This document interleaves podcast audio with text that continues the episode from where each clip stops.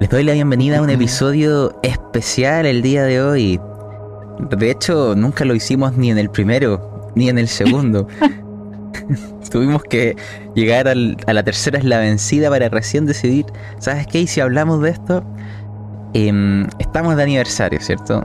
Es, el tercer año de Pastas Roleros. El primer episodio tipo podcast fue el 19 de noviembre del 2020, con la llamada de Cthulhu un objetivo mayor. Y de hecho acá entre las personas tengo el que fue jugador de la primera historia de aquello. Así que partamos presentándonos mm. así. Bienvenido, ermitaño. Bueno, bueno, más que nada, pucha, yo igual estaba súper contento de, estar ahora como en esta especie como de cumpleaños del podcast, más que nada porque igual como inicié en el, estuve en el primer capítulo. De hecho yo no, no sabía ese, ese dato porque anterior habíamos jugado antes con el con el Pablo, pero no habíamos grabado. O sea, habían grabado y habían quedado así como en nada. Creo que ese fue como el primer one shot. Y ahí participamos siete personas. Eso es lo que siempre me acuerdo, que eran como mucha gente. Pero algunos entraron, salieron y fueron como. Igual eran varios que estaban recién primera vez jugando. En mi caso, igual era como primera vez como la llamada, creo, así como más seriamente. Sí.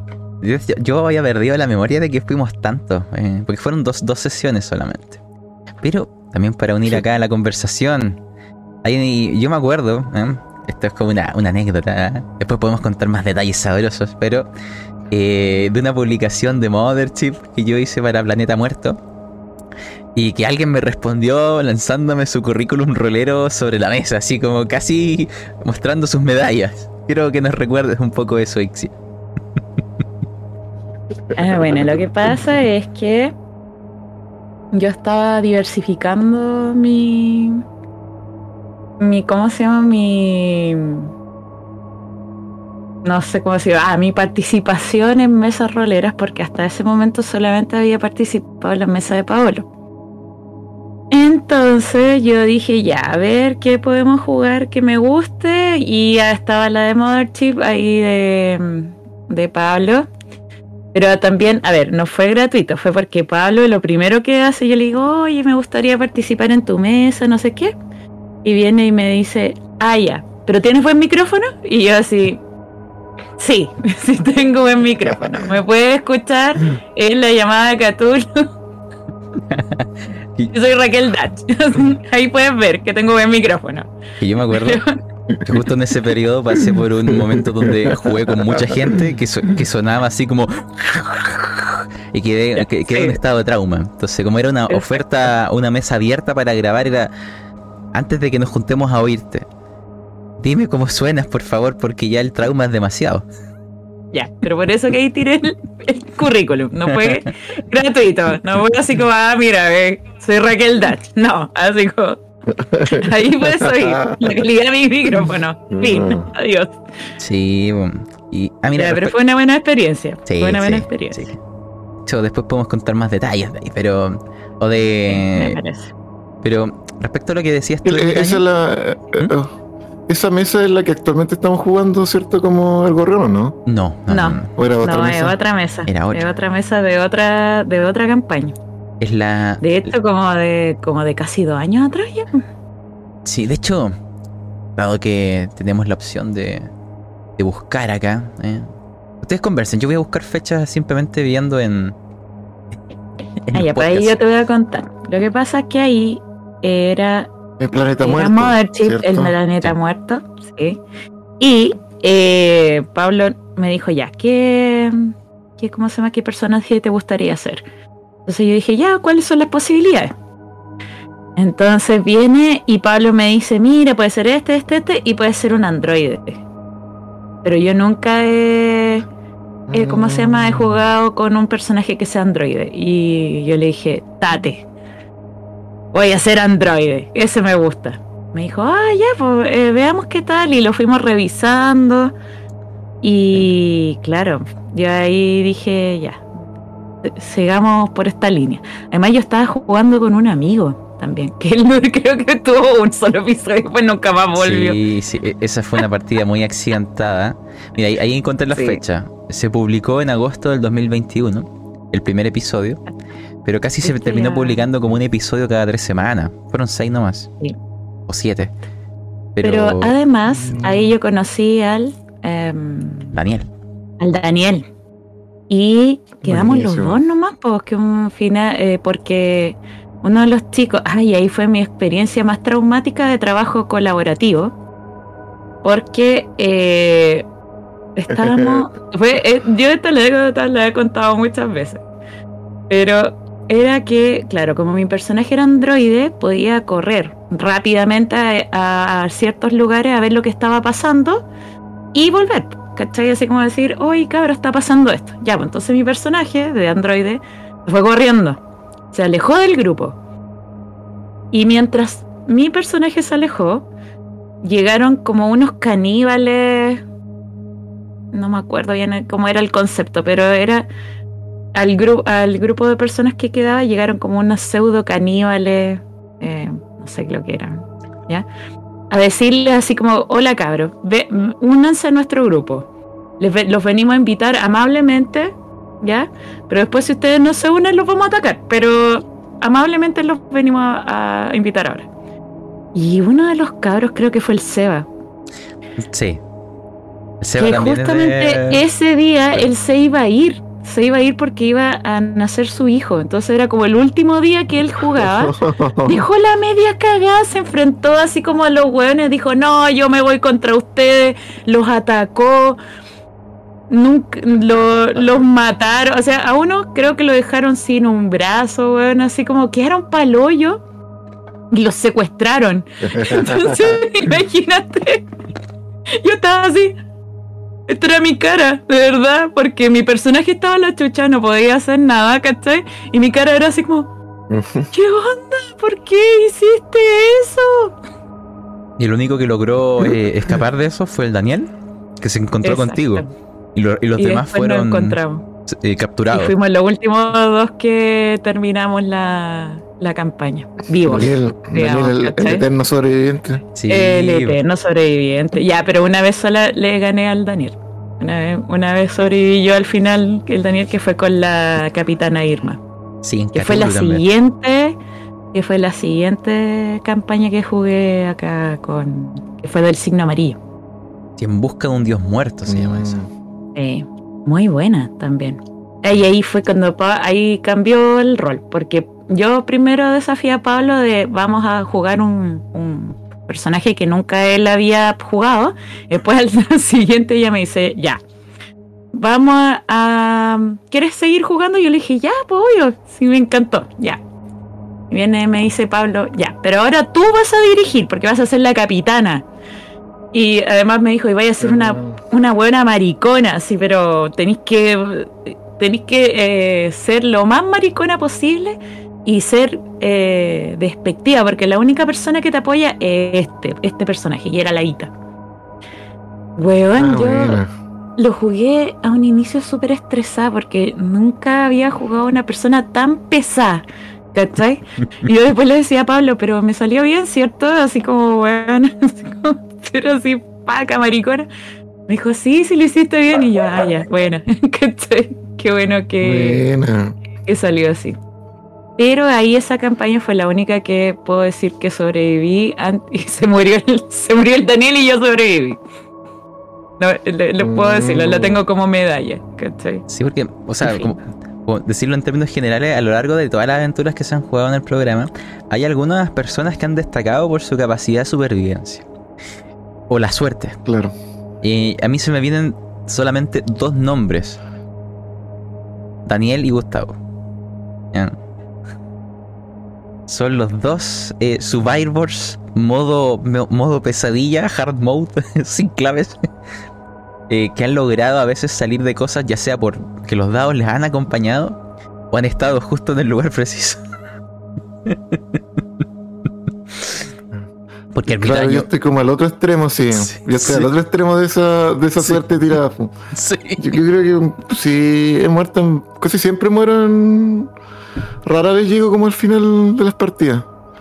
Siempre llego como un, uno... que llego a, a tres cuartos de la partida más o menos.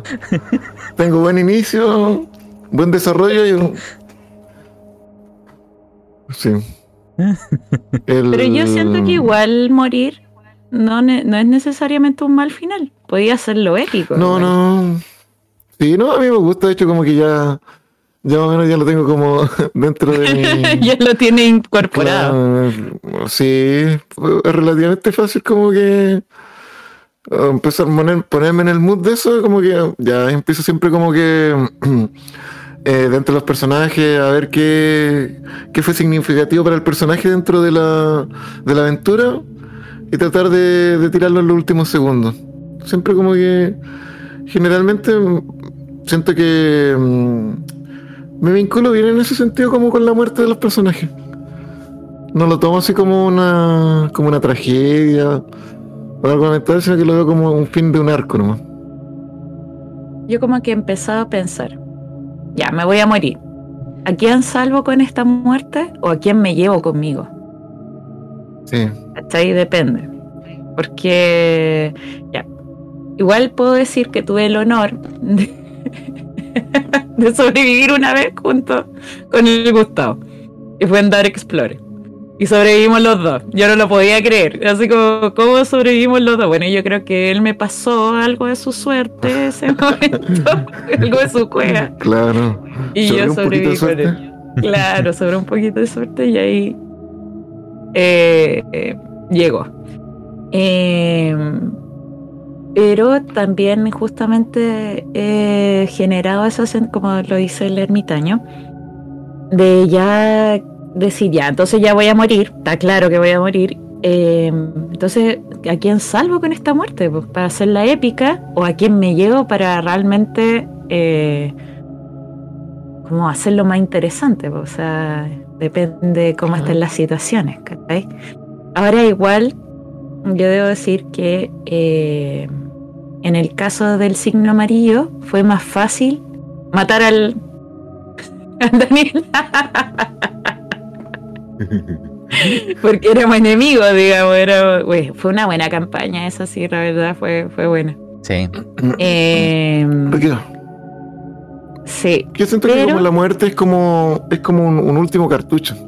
Entonces uno dice siempre así como ya, ¿qué voy a hacer con esta última chance que tengo? Igual Es como una bomba igual, algo- Sí, pues exactamente. Entonces tengo que hacer lo que sea significativo, que tenga que ver algo con la, con la historia que estamos contando. Entonces siempre como que eh, estar atento también a, a la- a lo que estamos narrando, ¿cierto? Hasta cierto punto para decir, ya sabes que ya están todas las piezas puestas. ¿Qué podría ser mi personaje que desencadenar algo? Hecho, Siempre, de hecho, si se, si se dan cuenta, mis personajes cuando han muerto ha dejado algo, un efecto dominó. Sí, bueno, sí, yo creo que un arte de la muerte. Y hay una muerte tuya, ermitaño.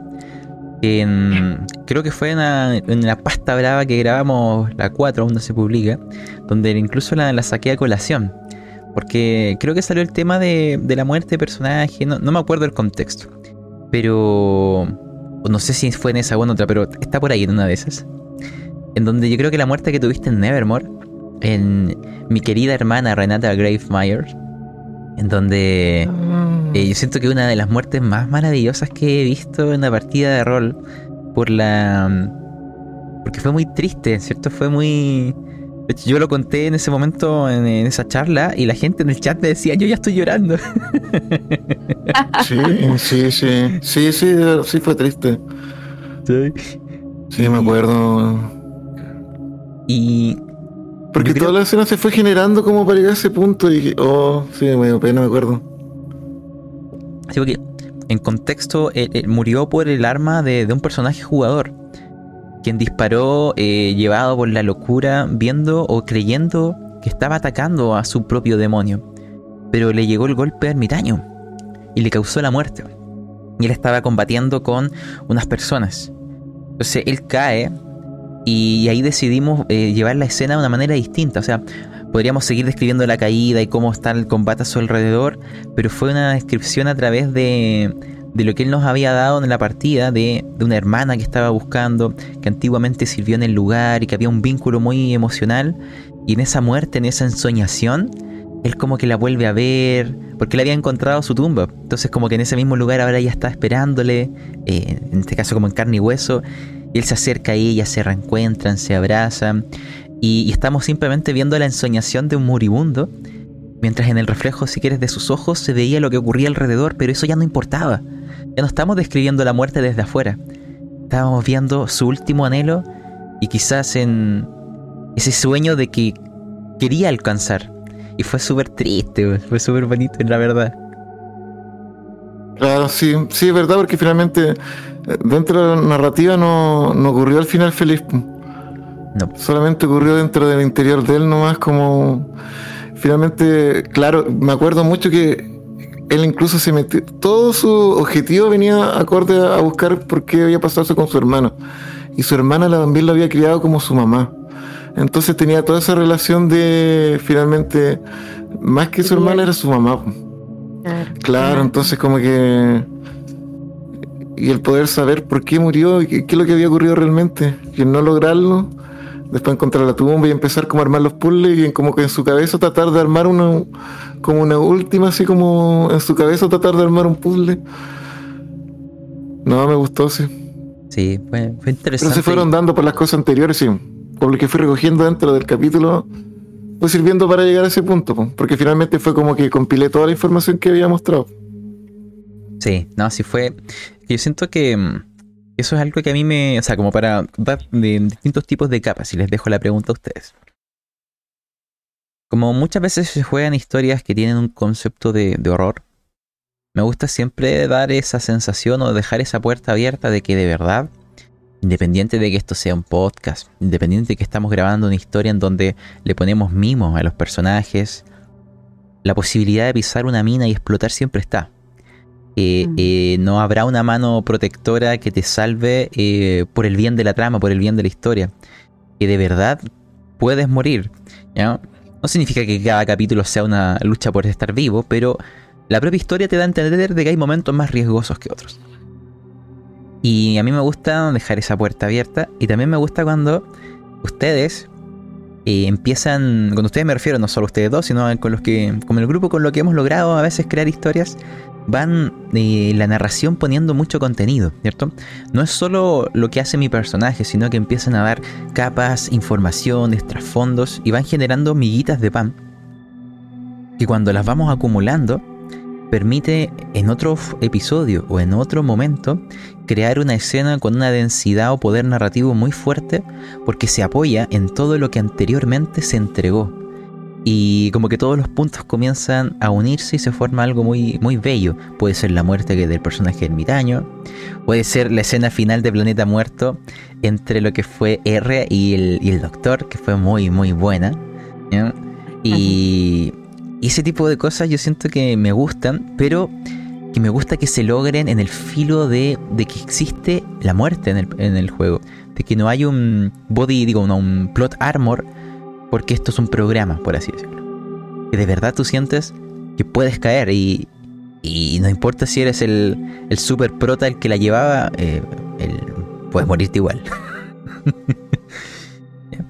Mm, Yo creo, a ver, pero eh, voy a hablar como muy de la experiencia, que existe también como, como nociones para, para ser como un buen jugador.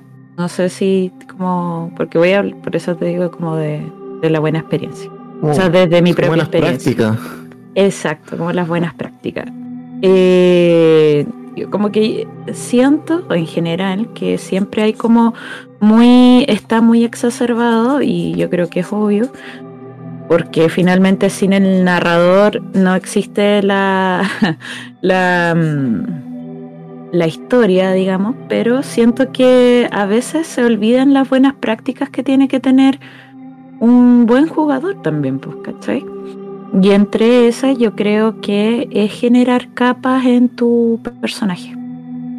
Eh, quizás nunca salgan a la luz porque sobreviviste y nunca tuviste que echar mano de algún trauma o nunca tuviste que echar mano de algún miedo, pero eh, que estén presentes ahí para tú, por ejemplo, interpretar a tu personaje, eh, encuentro que es súper interesante, ¿cachai? No sé si, no sé si me pasó como en Planeta Muerto o en, en los otros que hemos jugado, pero me pasó mucho en Baesen. Como que realmente tiene. Le tuvimos, le hemos dado tantas, cara- Mm, tantas capas realmente a los personajes, porque finalmente el juego te lo, te lo como que te lo exige, ¿cachai? Por ejemplo, no sé, pues yo en Violeta que le falta un ojo, que la historia del contexto. Baesen que sí o sí tienes que hacerlo, ¿cachai? Quiero, quiero interrumpirle un momento. Dar contexto porque quienes nos oyen podrán decir, ¿Baesen? Ah, Baesen, claro. Eh, Eh, Baesen ah, verdad. es, claro, por favor, eh, explique qué es Baesen antes de que yo siga mi explicación. Sí. Eh, para quienes nos oyen, nosotros hemos grabado una campaña de Baesen. Creo que tenemos 13 episodios grabados. No se han Mm, publicado subidos. Porque Ah, la no. ¿verdad que no se han publicado? No, no se han publicado porque está el primer arco terminado, el segundo quedó en Mm. pausa, porque por temas laborales, por temas de la vida, tuvimos que eh, dejar en pausa la, la- la aventura. Esa aventura comenzó el año pasado, de hecho ya tiene bastante tiempo. Mm. Eh, yo aún estoy con la puerta abierta a que en algún futuro podamos continuarla y darle fin. Eh, así que esperemos así sea, y si no, seguirá ahí guardada en el baúl. Pero sí, 13 sesiones de Baez. Bueno, pero bueno, muy en buena, el- eh, muy buena. claro, a, a mí lo que me gusta de Baesen es que sea como una, como desde el- la mitología nórdica, de las hadas, de, de los monstruos, de, no sé, duendes, ya, pero esto desde, desde como del filo del terror. Eso me gusta, me gusta mucho de Baesen. Pero también como la historia que hay detrás de estas personas que, pers- que persiguen o apoyan a los Baesen, porque eso también es, es interesante. Entonces, como te digo, una de, uno de los juegos que me ha obligado a tener estas buenas prácticas es realmente Baesen. ¿cachai?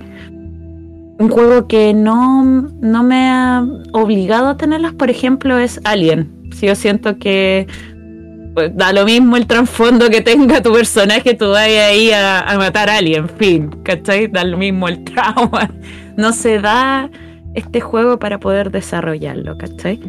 Entonces, pero aún así, siento que una buena práctica de un jugador siempre es eh, darle una, un- una sustancia a su a su personaje. Yo creo Es que- que el ermitaño ahí también apoya porque Sí. cuántas veces hemos estado ahí ermitaño como viendo eh, oye, y si pasa esto y este vínculo con este y, Sí.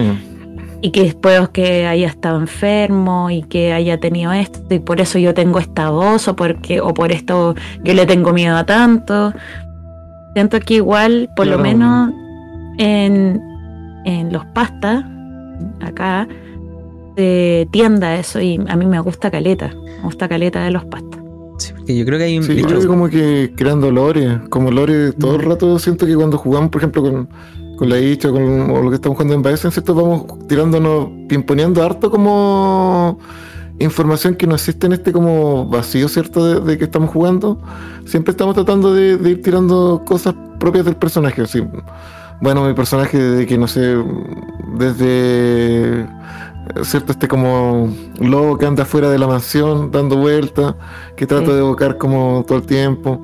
Bueno, no- no- sin spoiler más que nada, pero igual el desarrollo del personaje que tú ya tenía, pero eh, como que ha ido fluctuando, Sí. fluctuando hasta, la, hasta el arco actual que estamos, entonces hay un desarrollo para los que vienen escuchando pasta muy parecido a lo que es como Gorrión Rojo, ¿cierto?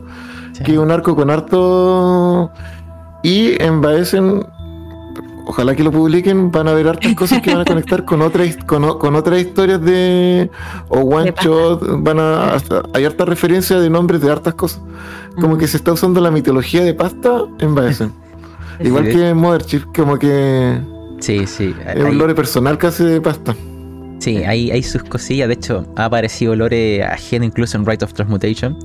Yo le dije la otra vez a los chicos de esa mesa que, hay una referencia a Mirlo y Frank en, en Rite of Transmutation. No, es muy clara. Hay que hilar fino para anotarla, pero está. Eh, y quiero dar un ejemplo de, eso que ustedes mencionaban con el gorrión rojo. Porque hay algo que los vincula a ustedes en esa historia. Ambos son Switch.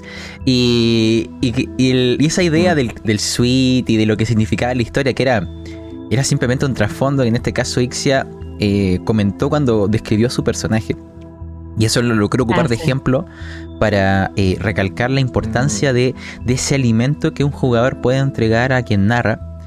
Y que para mí de verdad existe una diferencia muy marcada entre los jugadores que lo hacen y no lo hacen. Porque tú como narrador notas la ayuda que te dan. Notas esas ansias de también querer crear contigo. Y se siente muy eh, rico narrar con gente que quiere crear junto a ti. Que no solo quiere jugar lo que tú les propones, a eso me refiero.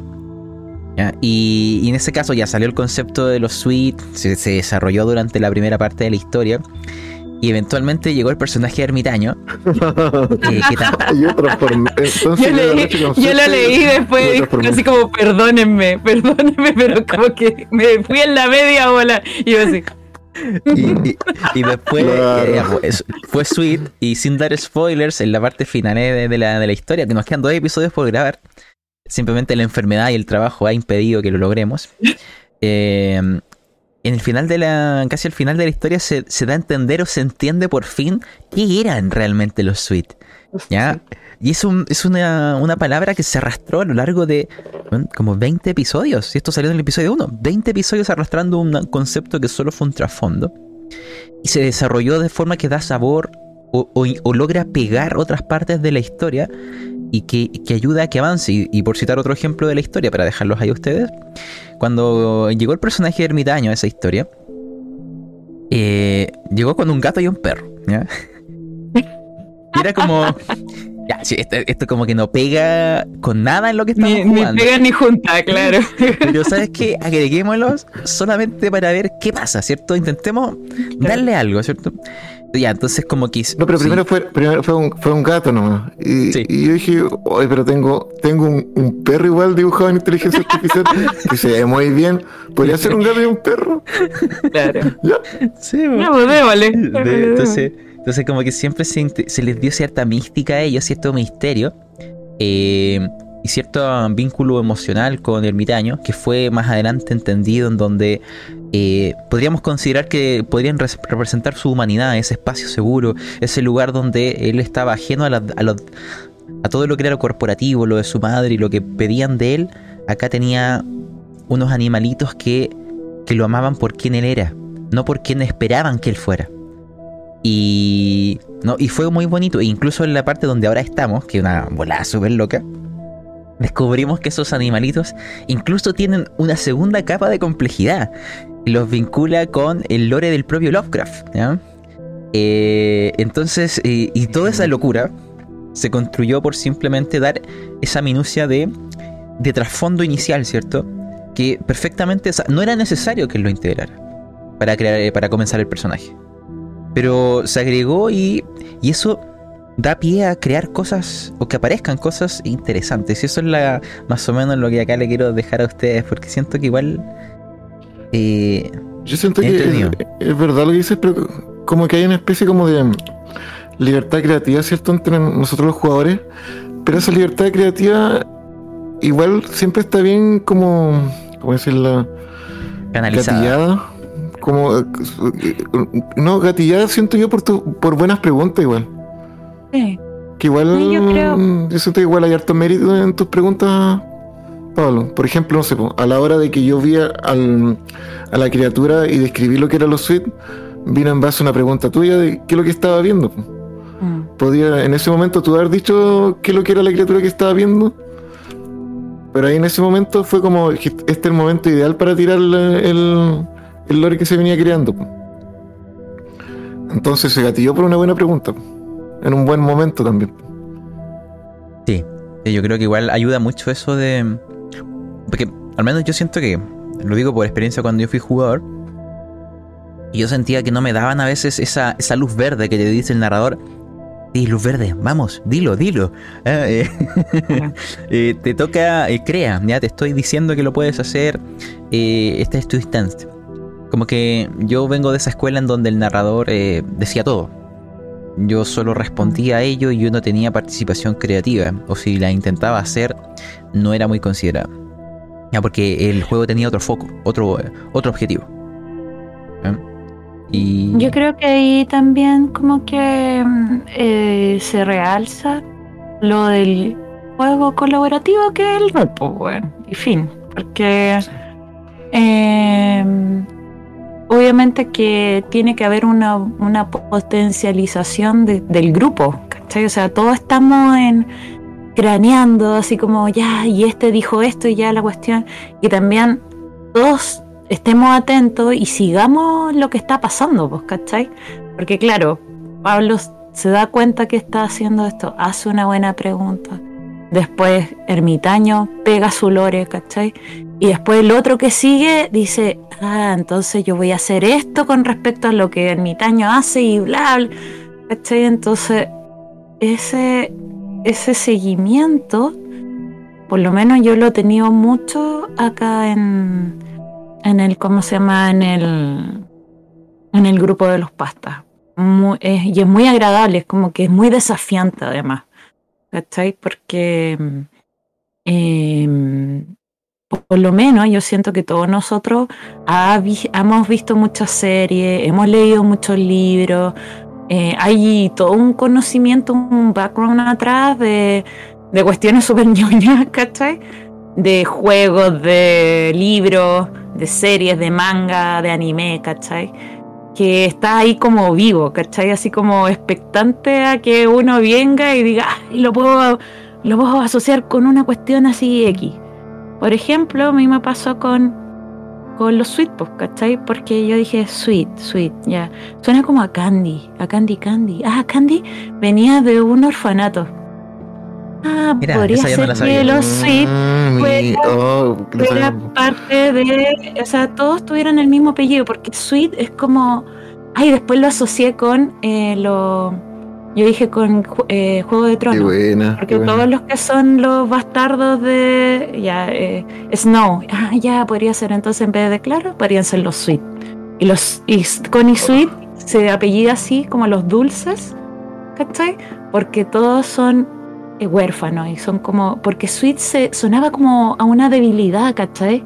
No como un como un apellido poderoso, sino que era era algo dulce, ¿cachai? Ya, ya y dije ya, viene a un orfanato. ¿cachai? Una cuestión así que yo, imagínate, mezclé Juego de Tronos con Ah. Candy Candy, con. ¿cachai? No, pero está súper bueno. Yo como que co- me, me presentaron el concepto y dije, oh, qué interesante la, la idea de que todos los orfanatos sean orfanatos que tengan el mismo apellido y todo eso. Exacto, Ah, claro. por eso te digo, como que lo asocié con esa cuestión y no. Y yo me veo, por ejemplo, cuando tú, tú lo haces, lo veo cuando lo hace el Daniel, ¿cachai? Porque como me ha tocado formar eh, harto background con él, contigo, como dice, ay, yo podría hacer esto y, y esta parte, yo le digo, sí, tú podrías hacer esta. Eso eh, yo creo que es muy enriquecedor y no se dan todos los grupos. Y siento que también, como dice el ermitaño, está muy potenciado por, por Pablo. Y, y es lo que hace que, bueno, que ha- haya como todo un aspecto creativo atrás que está, está muy latente, está muy potente y que nos hace unirnos de alguna manera, ¿cachai? Acá como en temática, en jugar bacán. La, Sí, verdadera yo creo que igual como co-creación. que entre, entre jugadores igual hay harto como, es verdad, jugamos muy cooperativo, como que todos entendemos el momento allá. En este momento le toca a un personaje tener el foco y el resto va a ser como el que va a estar deambulando al lado para que esa escena tenga más, más luz. Y eso constantemente lo hacemos y es como súper orgánico. En general, con los que jugamos en pasta hemos jugado muchas veces y yo siento que igual hay como harta eh, confianza de que seguridad de que en, ese, en este momento le está tocando a uno y, y nosotros tenemos que estar apoyando esa escena en, en- en ese momento. Ay, me gusta harto en ese sentido como compa- compañerismo que hay en- entre jugadores. Sí, de hecho, en los talleres que a veces hemos hecho conversaciones, yo saco mucho ese tema a veces a relucir de que, de que tú como jugador o como narrador, o sea, siempre te dicen que el narrador tiene que ser fan de los jugadores y ayudarlos a brillar. Pero para mí la- el trabajo también está de siendo jugador, o sea, tú, tú tienes que ayudar a que el otro brille, porque en algún momento él te va a ayudar a ti a brillar. Pero es, tú también tienes que ser fan de tus compañeros y ayudarlos a brillar. Mm. Y eso va en todo lo que ahora están diciendo, ¿cierto? De, de ayudar en esos instantes de luz. No, y no sé si les ha pasado. Bueno, yo creo que a Ermitaño sí, a mí también. Que están como presente ese sentimiento que me ha tocado jugar por primera vez con alguien y no se nota que es la primera vez que jugamos juntos. Mm. ¿Cachai? Porque orgánicamente nos ayudamos. Como que al tiro tenemos química de juego, ¿cachai? Me pasó con el Gustavo, me pasó con el Jorge, eh, me pasó contigo también, ermitaño, pero ahí fue en. Fue en ¿Cómo se llama? Fue en Newton. Que los dos jugamos por primera vez, que fue con el Paolo. Pero por eso Mm. te digo, po, no es una sensación de, oh, ¿quién- ¿cómo, cómo hablar, interactuar con esta persona, con mi personaje? ¿Cachai? Es como, ya sí, nos seguimos, ya, tú haces esto, tú haces lo otro, ya, y yo voy a seguir por aquí, voy a tratar de salvarlo, voy a seguir por acá y voy a hacer esto para ayudarlo, ¿cachai? Eh, y claro, mm, somos fan del, del otro, así como vamos a... Nadie, eso es lo otro, también yo siento que nadie se quiere llevar el protagónico porque porque también los demás entendemos que si está pasando, por ejemplo, por un momento en que va a morir, ya, ese es su momento. ¿Cachai? O si sacó un éxito, loco, es su momento, ¿cachai? O sea, vamos a apoyarlo todo para que ese momento en que sacó un éxito brille así a más no poder y sea épico, ¿cachai? Entonces, sí, yo siento que se, entiende muy bien la lógica de lo que debería ser el rol. No sé si quizás es muy fuerte lo que estoy diciendo, pero yo siento que es lo que debería ser el rol. ¿Cachai? Mm. Es verdad, eso de que como que mm, con jugadores como que eh, esa química y esa forma de jugar, eh, a pesar de que uno no se conozca, eh, funciona al tiro. Igual me pasó con, la Icha, con, con el J, con la Ita. Igual todo así como muy fluido, no ningún momento con el SEA también, con el Daniel igual. Ah, es súper eh, como natural a la hora de jugar porque de hecho también existe como una especie como que no sé si se podrá decir pero eh, la seguridad de lo que están diciendo como que no hay un quiebre po. Como que como que dicen todo seguro po. y eso es porque como que siente cuando uno juega rol y está metido en lo que está jugando juega seguro porque sabe que el, no te van a dejar con no sé no te van a dejar eh, en silencio uno va va como a decir, eh, mi personaje no, como que automáticamente sabe que tu compañero va a responder y va a improvisar, como que va a tener la, la seguridad de responderte. Yo creo que eso es cuando, cuando el grupo, me refiero no solo el narrador, los demás jugadores, están atentos a la partida. No es, ah, me toca a mí, intervengo y ya, continúen, yo voy a estar en mi, mente en otra parte. Como que de verdad están escuchando lo que dicen los demás y, y te lo pueden recordar incluso ellos. Yo normalmente, yo les he dicho, yo cuando yo me toca editar algún capítulo, a veces escribo cosas que dijeron, nota de lo, a algo como para poder después yo decirle a usted, mira, dijiste esto, o recordarlo yo para en la historia de mantenerlo. Pero los demás jugadores también dentro de la partida eh, van recordando cosas, entonces siempre están atentos a ti. Entonces tú sientes que de verdad eh, no solo el narrador te mira, tus compañeros te están mirando y, te están apoyando. Y ese apoyo que entiéndase que a veces es desafiarte, a veces es eh, realmente tenderte una mano o mostrarse indiferente, porque cada uno tiene un personaje distinto, pero responde dentro de la ficción a lo que tú estás haciendo. Eso es muy bueno. De hecho, me acordaste justamente de cuando jugué con Leite, que fue el signo amarillo, y que ella se supone que era mi, mi, segundo al mando, ¿cachai? Era mi mano derecha. Weón, se comportó como eso, como mi mano derecha, y congeniamos súper bien al momento en que yo fuera la capitana y ella mi segundo al mando, ¿cachai? Y, y yo nunca había hablado con Leita, ¿cachai? O sea, más que desde el rol y, y lo otro, yo, yo, bueno, ahí siempre digo la importancia de la sesión cero, siempre, siempre, siempre. Porque ahí también uno se va conociendo, pues, ¿cachai? Y va ahí, eh, diciendo, ya, esto es de esta manera, mi, mi eh, trasfondo es esto, yo estoy asociada a esta persona, entonces ya, esto, esta es mi persona, o sea, ya vamos a hacer, eh, vamos a- voy a interactuar con ella, ya voy a interactuar de esta manera, o con él y vamos a interactuar de esta manera, ¿cachai? Em, y eso justamente también se da mucho en la sesión cero, que ¿cuántas sesiones cero de repente tenemos? No es una sola.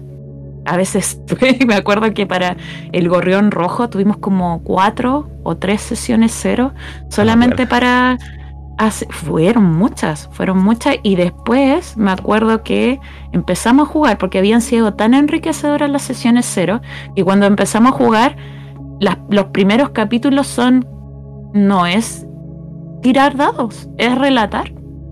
Y relatando nuestro trasfondo y cuando sale Sofía, cuando cuando sale Raúl Macías, donde aparece Z11 y en todos interactuando para crear trasfondo y después ya, me acuerdo que en un momento tú dijiste, bueno, tras bambalinas, digamos, así como ya, pero de la próxima ya, ya empezamos a tirar dados y ya empecé bien feo y nosotros, ya, sí, ya, sí sabemos, así como, y así sabemos que esto fue así como para, para generar trasfondo y, nada. Pero esto fue producto de las sesiones cero, que fueron muy enriquecedoras, ¿cachai? Entonces, por eso te digo que se da. Y no sé, a mí me gustan los pastitas, me, me caen todos bien cabros. Si lo ven, todos los quiero mucho. los quiero. Sí. Cuando los cabros los quiero mucho. Podemos decir ah, también para que no nos oyen, porque hay algunas personas que me han preguntado por Mirlo y Frank. Acá está Mirlo. Y pucha, que Ixe por temas de trabajo ha estado fuera de, de las partidas, pero pero el, el, atardecer siempre termina y volverá a salir el sol, así que... ya llegará. Sí, en el verano. Sí, no, sí, se viene, quiero volver. Sí, no, de hecho, como infidencia, hace meses que no veía al ermitaño. Me fue como, hola ermitaño, ¿cómo estás? hace rato que no juego. Eh, no sé, meses que no juego nada. No, estoy triste, cabrón. Pero bueno, esos son momentos. Momentos que vienen. De hecho, hay algo que ustedes acaban de mencionar que quería. Porque actualmente, de hecho, en este momento se estrenó un nuevo episodio en el programa que se llama Una silenciosa sinfonía, una historia de Dark Explorer de dos episodios. Y ahí está Gustavo y también está Miguel y Luis. Y eh, Miguel y Luis son de España, yo los conocí por el tema del podcast y hemos jugado en varias historias. Y cuando terminó el mm. episodio 2, eh, Gustavo dice algo que me recuerda mucho a lo que ustedes dijeron. Gustavo es la primera vez que juega con ellos. Y me dice, voy a parafrasearlo, era algo así. Como que me gustó mucho jugar con ustedes porque inmediatamente a lo que yo estoy diciendo ustedes responden y, me siguen y como que son muy buenos para, para improvisar y seguir creando, como que, como que fluye sola la historia. Como que, y los demás decían sí, como que al final el Pablo como que va orquestando, va poniendo preguntas, pausas, pero como que entre, entre ellos, entre su propia interacción, van construyendo eh, todo el rato porque uno hace, dice algo y el otro está dentro, lo toma y tan construye sobre eso y que sigue construye. Entonces de verdad están jugando juntos y de forma colaborativa. Tal cual lo que dijeron. y, eh, no, Gustavo es, mi ídolo. Estaba pensando no, muy sobre. Buen jugador. Mm, sí, muy buen jugador. Eh, dentro de los juegos, por ejemplo, la otra vez jugamos este de los esqueletos.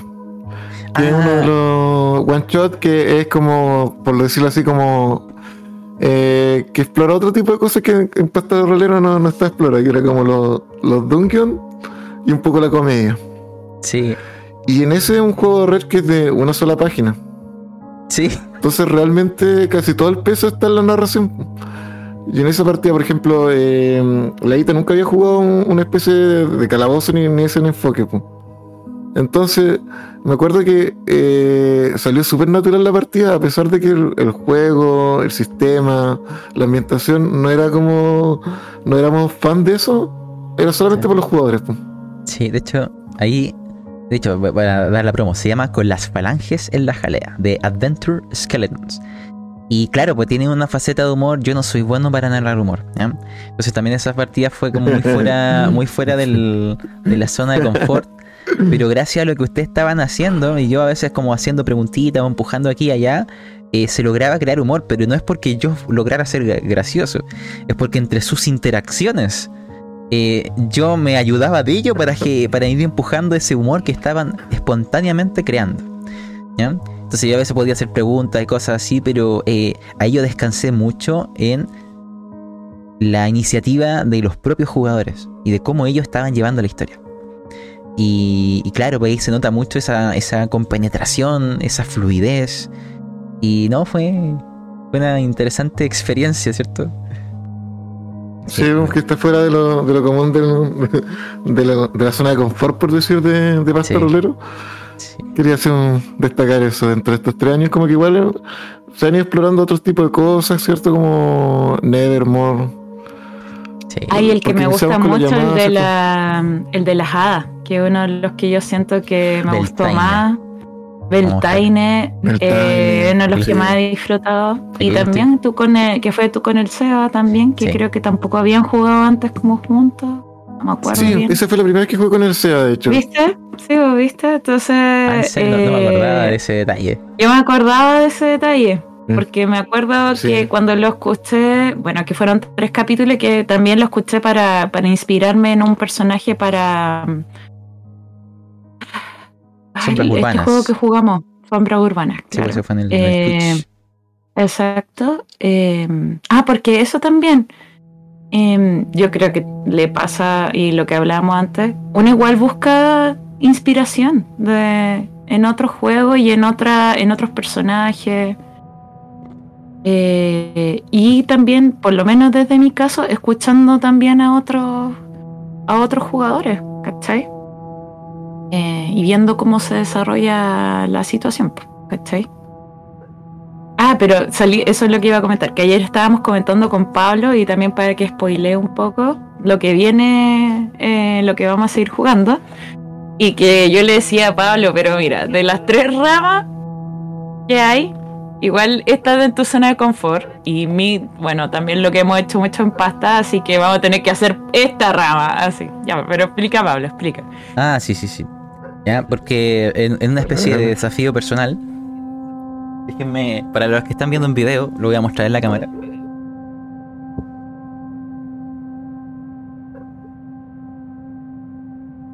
Aquí está Majo Ah. ¿Ya? Por el poder del amor y la justicia. Eh, Majo Shoujo ofrece distintas formas de jugarlo. Una de ellas, a tres como formas. Una de ellas incluye el tema como del horror tipo Madoka Mágica, un anime que me gusta mucho. Pero no quiero narrar eso, ¿cierto? Ya, ya se narran temas de horror en otras historias. Entonces la idea acá es narrar realmente algo al estilo clásico. ¿ya? Me refiero al estilo clásico tipo Sailor Moon, Kill la Kill, Sakura Card ¿cierto? Sea algo que Mm. sea por el amor y la justicia. ¿ya? Joya, joya, joya. ¿ya? Entonces quiero, Joya quiero tiene probarlo. su... Quiero probar el sistema. Entre muchas cosas. Ese, mm, cuando, eh, cuando éramos más chicos, generalmente todo ese tipo de cosas como que se caricaturizaba como algo más... Pero tiene harto, harto interesante como de novela. Harto drama. Y eso a mí me gustaba bastante. Me acuerdo de Sakura Cascarto, por ejemplo, que tenía harto drama de fondo. Que lo importante más allá de buscar las cartas era el trasfondo de ella, con su amiga, con su hermano, con la familia. Sí. Y eso me gustaba harto. Me gusta ese Yo- rollo como... Yo, yo de niño tenía las cartas de Sakura. Eran muy bonitas. man. Ah, bueno. Sí, muy bonita estética. Es como de tarot, pero muy así. Sí, sí. Entonces, claro, esto está como un como proyecto de, de jugarlo. O sea, primero quiero. Lo vamos a jugar sin, eh, sin grabar porque quiero ver si el sistema nos gusta. Porque yo tengo mi- mis reticencias con el PBTA. ¿ya? Em, quiero ver cómo fluye. Por ejemplo, Dungeon World me cargó. yo narré una, una aventura larga con Dungeon World, no está grabada, pero la, no me gustó. Entonces, eh, pero acá lo leí y, y me convenció, ¿cierto? Como que yo siento que de verdad estaba eh, bien inspirado en el mundo de Mahou Shoujo, el mundo Sentai. De hecho, esto sirve hasta para jugar Power Rangers. Le cambias los nombres a los movimientos y es Power Rangers. Y. sí, sí, sí. Y entonces eh, me gustó, quiero probarlo así como de estas cosas fuera de zona de confort. Igual tengo por ahí otros juegos que, que también están fuera de la zona. No sé, po, Dune, ¿cierto? Eso no tiene nada de horror. Viene Dune. Sí, Ay, ¿verdad que jugamos Sí, nosotros- Dune también? Sí. Sí. Nosotros, sí. Porque jugamos con Pablo el, Juego de el mesa. juego de mesa, lo aprendimos que anda por ahí también detrás de Pablo. Y es muy entretenido en mi taño. Y entonces me volvieron todas las Eh. ganas de volver a hacer una Bene Gesserit y oh, sí, me encanta. Quizás ya no ser una Bene. Gesserit para también salir de mi zona de confort. Pero, mm, pero entretenido. Además que se viene la otra película. Además que voy en el libro 5 de... Todavía no lo termino. Yo creo que el- ahora en el, en el verano lo voy a terminar porque no he tenido tiempo para nada. Pero ya voy en el libro 5 y me ha gustado Caleta. Los libros que siguen, ni siquiera como los basales. Eh, pero sí, Dune, vamos, Dune. Sí, bueno, sí, hay Total. muchas cosillas por ahí Eh, que, que vendrán, que quiero probar, intentar. Eh, o sea, siempre está el gustito de narrar. De hecho, también quiero volver a narrar Cthulhu, eh, porque eh, a mí me gusta mucho ese género. De hecho, acá tengo, eh, así como para mostrárselo a ustedes. Porque se viene, spoiler. No, o sea, hay varias cosas, pero esta, me gusta. esta es de rata en las paredes. Quizás lo juguemos con rata, pero que por lo que sé era muy famosa la frecuencia Bauman. Soon. Ah, sí, sí. Sí, sí, sí, sí, sí. sí. Dicen, sí, dicen que es muy buena la. Sí, bueno, no, no sé, hay muchas cosas ahí que me gustaría ir probando y, y jugar. Aquí con, en este caso, con, con la gente del grupo Pastas, donde yo siento que algo que, mm, que se ha logrado sin querer, por así decirlo, porque igual hay gente que ha ido llegando, ¿no? como que por invitación, y de hecho nosotros tenemos como un como una especie como de, de grupito de WhatsApp de, de los que han ayudado a crear historia, entonces hay veces que yo les digo, chicos, vamos, vamos a hacer una, o tirar un guancho o algo así. O sea, o, o quiero grabar algo, me refiero. ¿verdad? Pregunto ahí. Pero hay veces que ha llegado gente nueva y he tenido la suerte de, de que son personas que también como que cumplen, llamémoslo, el perfil rolero que estamos buscando, que es gente que quiere ayudarte a crear. Gente que, que está pendiente de lo que dice el compañero. Sí, que es muy proactivo en, en querer eh, ser parte también, no, no, no ser un solo receptor, quiere darte. Y eso me gusta mucho, ese es como el tipo de gente con la que yo disfruto más jugar. Y además con la que cuando tú quieres grabar algo y crear, se nota pero enormemente la diferencia. Y no, genial, genial. No, siempre vendrán cositas. Este es, este es el tercer año. De hecho, eh, ahora que lo pienso, hemos estado hablando de puras cosas. eh, esto parecía un hablemos de narración. eh, pero les hago ciertas preguntas. Y hay una, una in- infidencia también que quiero revelar, ¿cierto? ¿Ah? Ah, ah, ah, que co- comenzó en Planeta Muerto. o partamos con eso mejor, ¿ya? Eh, porque nosotros con Ixia somos pareja, pero al comienzo no éramos pareja. ¿ya? Nosotros No. nos conocimos jugando Planeta Muerto. Y ya mucho tiempo después, ¿cierto? Y jugando en otra aventura, eventualmente terminamos siendo pareja. ¿Ya? Entonces, eh, sí, porque ahí, ahí podemos la el- risa del ermita. Sí, po- podemos decir que nosotros nos conocimos en una luna de automutilación, sangre, Sí. gore, hambre y sufrimiento, horror cósmico. Lo recomiendo a todos para comenzar cualquier tipo de relación. Sí, sí, sí. Lo que une a la gente es la sangre. No, sí, fue, una aventura bien fuerte, de hecho una aventura bien fuerte en escenas. ¿eh? Sí, Eh, lo recuerdo. y, y claro, y ahí nos conocimos, ¿cierto? Sí. Y, y bueno, en algún momento las cosas eh, avanzaron y ahora aquí, eh, bueno, de hecho vivimos juntos y todo el tema. Así que imagínense, ¿no? Eh, eso como que nun- nunca se había comentado abiertamente, pero pero bueno, ya, ya que estamos en el aniversario de los tres años podemos decirlo, ¿cierto? Como que normalmente no hablamos mucho de la vida privada jugando, o al menos, eh, o al menos No. grabando, ¿cierto? Grabando. Claro, Pero ¿verdad? No. Realmente como que no, no hablamos mucho de- del lore de cada uno. sí, pues sí. no, de hecho, la verdad. vos. De hecho, hay unas cosas que estaba comentando con los chicos del Team Vecna de, de cambios de formato que a veces me gustaría ir haciendo en los episodios. Que es quizá al comienzo de cada episodio tener un breve momento de fuera de personaje, donde ustedes como viendo lo que se viene en la aventura y con algún tipo de pregunta para iniciar la conversación es, no sé, pues ya, ¿cómo te ves con lo que ahora viene? Oh, pucha, yo aquí allá, ¿cierto? Así como una, una, una opinión no, no, no estando en juego de, de tus Del impresiones, desafío. de tus miedos, de tus anhelos para la sesión de que se viene, así como también para transmitir a la audiencia, eh, tú como jugador, ¿qué estás esperando, cierto? ¿Qué, qué, ¿Cuál es tu, tu feeling de ese momento?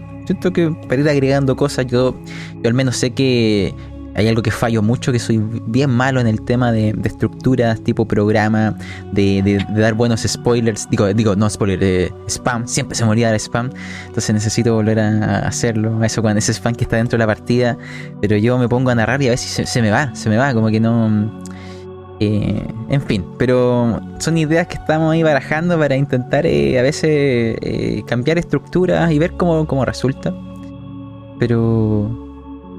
Pero eso, y también, ¿qué les podría preguntar a ustedes? A ver, de. Podríamos preguntarle Mira, a yo lo-. ¿Mm? Mira, yo lo que eh, solamente quería comentar, que como que ya el aspecto de la infidencia de que claro, ahora nosotros somos pareja, pero yo quería como retroceder un poco y en realidad es como mm, que- esta comunidad, por lo menos voy a hablar de frecuencia rolera, más, atrás de de mm, hasta rolero, siento que sigue siendo una comunidad súper segura, eh, siento que sigue siendo una comunidad donde todavía hay gente que se conoce, que genera vínculo de amistad.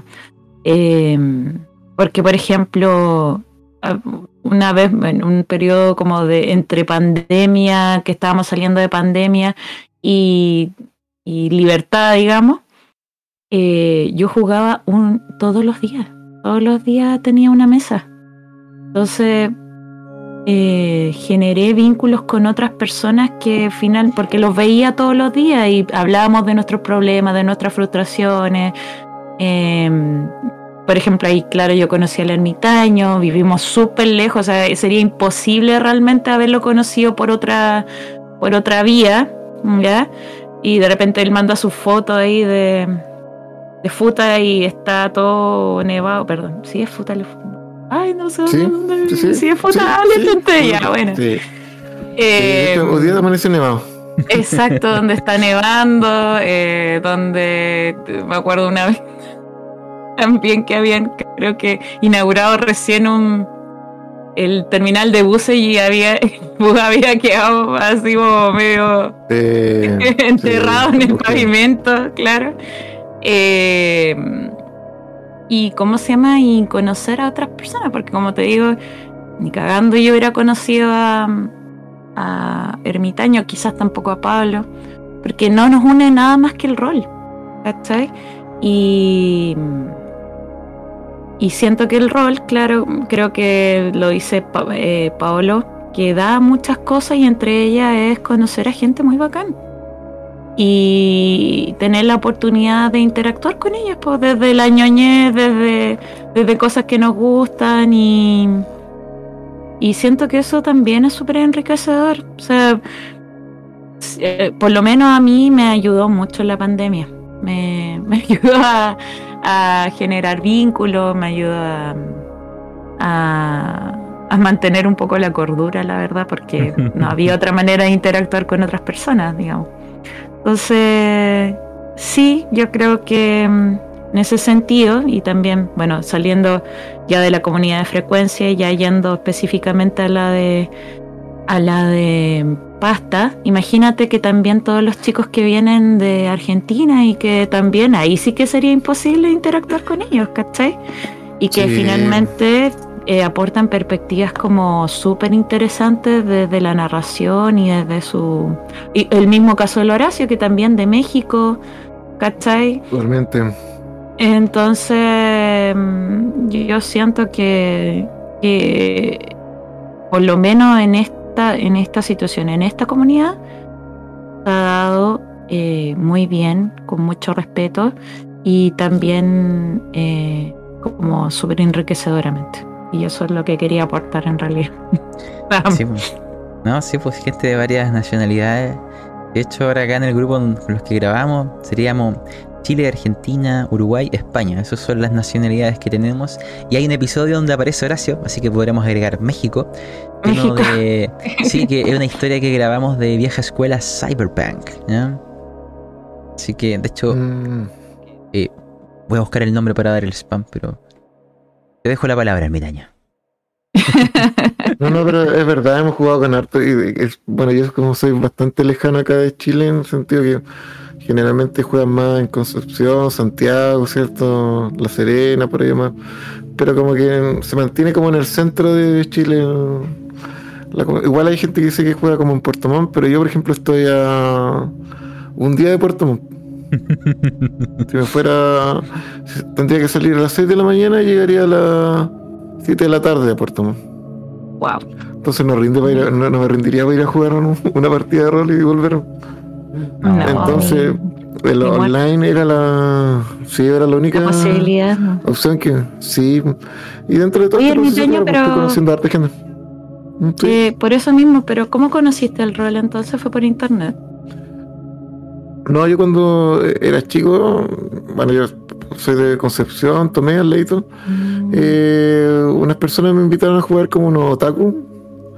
Me invitaron a jugar vampiro. Y yo dije, ya, igual. Y estuve jugando como un año, me gustó harto, pero en ese tiempo como que empezó como. Me empezó a ver como el pan rock y todo ese tipo de cosas. Y me gustaron más la, la comunidad de las tocatas que, que, el, que el otro sector. pues, Era más, más sociable y ir a eventos musicales. Entonces, por allá me desencadené en menos. ese tiempo. Sí, claro. Sí. Oye, y después las comunidades como los otakus fueron más se fueron cerrando más cada de esos grupos y finalmente cuando uno está como que se van sectorizando las cosas y claro en un momento cuando uno inicia la media es todos con todos Claro. Bueno, así que ahí Bueno. en ese momento como que probé el rol y me gustó mucho Eh, ah, pero fue con vampiro entonces. Igual Brigio sí pero en ese tiempo no jugó, no jugó. pero en ese tiempo la gente lo jugaba distinto también jugaba vampiro como un PvP cierto donde uno iba mm, eh, diabolizando otros vampiros para obtener más puntitos, ¿cierto? Era una cosa muy infantil de un niño de 14 años. Pero mm, a mí me gustaba como la, idea de crear personajes, la idea de los trasfondos. Me acuerdo cuando uno creaba los personajes, me gustaba como empezar, ah, ya, mi personaje va a ser de este va a tener esto, como que la creación de mundo y personajes me gustaba. Y también después como haciendo mucho, así como flashbacks para atrás, dijo re- regresos de mi memoria. Recuerdo cuando era chico, eh, estaba como en cuarto básico, un amigo de mi hermano me dijo, oh, ¿han jugado Calabozos y Dragones? Y como que sacó un cuadernillo de cuadrilla y empezó a dibujar unos calabozos. Y no tenía dados, po. Y él como que de repente no se encontraba un calabozo y habían puzzles que eran como narrativos, como que había que... Ah, entonces voy arriba, saco esto otro. Y jugamos un día nomás, po. Y después, con- ahora como con el tiempo entendí, ah, jugamos eso, pero no... Sin dados, ni siquiera sé qué D&D jugamos en ese momento, pero... Esa fue la primera vez que lo, lo vi, po. Tu primera experiencia rolística. Sí, pero no, no lo supe en ese momento. Después como que... Y claro, como que realmente siento que jugué, claro, Vampiro un año así. Y después cuando empezó la pandemia, empecé a us- usar Discord para jugar juegos online con mis amigos de Conce, mis, co- mis compañeros, mis colegas, ¿cierto? Eh, ya usamos Discord y de repente empecé a buscar que habían otros canales de Discord. De repente salió como rol, me salió una, mm, una propaganda de frecuencia rolera en Instagram. Dije, ¿qué es esto? Ay, juegan partidas y se graban partidas de vampiros. Oh, y quiero ver cómo. Y en la primera partida que escuché estaba el, el J. Que jugaba con el Andrés y era una partida de iniciación. Dije, oh, qué entretenido jugar online. Y me metí al servidor y empecé a ver qué es lo que había.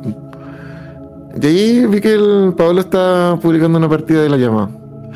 Y después me metí a jugar con, con Pablo Mutan, y ahí como que Mutan y la llamada, como que ahí seguí en esa línea.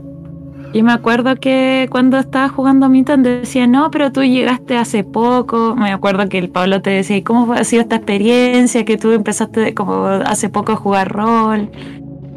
Y yo, o sea, no llevaba ni un año eh, ermitaño, así que también yo estaba así como, ah, yo también. así como- Yo llevaba como, como un mes jugando, he jugado dos, o tres partidas y generalmente siempre como que me han dicho, no sé, pues, eh, oh, pero va a ser grabado, ah, entonces a lo mejor me va a dar como, no sé, vergüenza o incomodidad que, que estar así. Pero hace un, como unos dos años atrás, como que estuve en una conversación con unos colegas y todo, y siempre llegamos al punto de que cómo limitarse al decir que no. Frente a hacer una actividad, de repente, como restringirse solamente porque te da vergüenza o porque no, no estás en tu zona de confort. Eh, ¿Cómo limitarse a eso y decir que no? Como siempre no. Entonces como que siempre me quedo grabado, entonces generalmente cuando tengo como cosas que hacer y de repente digo, ya está fuera de mi zona de confort, ¿por qué me voy a limitar por, un, por vergüenza o por otro tipo de cosas? Como que le mando para adelante. Entonces dije, ya, está esta posibilidad, llevo jugando una o dos semanas, ¿por qué me voy a decir que no? Vamos que sí. Entonces apliqué mi, mi mantra, que es como, sí, vamos, veamos qué pasa. Sí. ¿Qué puede salir mal? O sea, ¿qué puede ser lo peor realmente? Claro, pues exactamente, si no tiene ninguno, si solamente porque no, no está fuera de mi zona de confort nomás y no, no pone en riesgo nada más, ¿por qué no hacerlo? Sí, bo. Sí, Y, no. y después se paseó por todos los podcasts posibles. Sí, y todos los sistemas. De hecho, lo traí, calculé que habré jugado como unos 40 o 50 sistemas distintos. Oh, caleta. Pero, caleta. sí, pero era que la curiosidad de saber más o menos posibilidades nomás. Sí. Finalmente, Bueno, sé lo que me gusta y lo que no. Ya, y entonces, ¿qué es lo que más te gusta? Porque ahí ya ju- juntémoslo con el rol. Porque yo, por ejemplo. ah, ¿Mm? Comenzar. Ah, pucha, yo, por ejemplo, todavía no le agarro la mano a Cult. No le agarro la mano. Me ha costado mucho. Y como mi primera experiencia no fue buena, y la segunda que tuve fue que me metí a la mitad de un. de una. De una. ¿cómo se llama? de una de- campaña. Claro, de, un- de que fue que fue con, con Pablo. Eh, claro, como que no me he metido específicamente en la. en todo el trasfondo, en todo el. Llegará el momento. el claro, no, obvio, pero Sí. me refiero a que mm, todavía no le agarro la mano a culto. Así como. ah, Es que ¿cachai? ya, bueno, ya, sí, te comprendo, ya. te- como, como me ha pasado con llamada de Cthulhu o me ha llamado, me ha pasado con, con Mothership. ¿cachai? Sí. Que igual en el programa solo hemos grabado una única historia de cult. La exhibición de atrocidades son seis sesiones. Y ahí nos Mm. pasó que hay un jugador que tuvo que retirarse después de las tres primeras. Pero había un NPC que, que estaba con el grupo. Qué y- interesante. Sí, claro. pues, Eixia se sumó en la cuarta sesión sin saber ni haber escuchado qué pasó en las tres primeras. Ya, má- más allá de lo que yo le comenté en modo resumen. Eh, y- Claro. y, y se sumó a interpretar ese NPC, ya como personaje jugador, con hoja y todo el tema. Y terminamos la, la aventura. Eh, el final yo encontré que fue súper eh, bueno, me, me encantó muy mucho. bueno, muy Sí, bueno. sí, sí, muy, muy, muy de lore de, de cult, pero es la única Sí. historia que se ha grabado. Eh, yo tengo harto material de cult y claramente está dentro de los juegos que me gustaría eh, darle más cabida en el programa y grabar más cosas. Obviamente hay que terminar las aventuras actuales y cosas por el estilo, pero, pero me gustaría eh, darle esa exploración porque mm, en general el tipo de gente con la que estamos jugando acá en, pasta, ¿cierto? Como que a muchos les gusta el horror y les gusta ese saborcito de crear y abre muchas puertas para poder darle esos matices eh, más Gore. oscuros, ¿cierto? Eh, no solo gore, sino de muchas puertas y, y con el tipo de equipo que se da acá de creación y co-creación y, y co-torturas narrativas, pueden darse cosas súper interesantes yo creo que en el juego. Así que habrá que probarlo, habrá que probarlo. ¿eh? Entre más show y Cult, ¿no? Yo creo que sí. Sí. Yo no tengo así como un juego que no, no me guste, no sé, así como. ah, voy a ser medio amarillo, pero en general tengo juegos que me gustan mucho, más que juegos que no me gustan. Como que me gustan mucho los juegos que ponen de plano la, la narrativa horizontal en el sentido de que hay harta posibilidad de, de intervención, ya sea como Fate o los PBTA que permite que de repente la gente como que el sistema está hecho como para que el, el jugador pueda meter harto de esa información.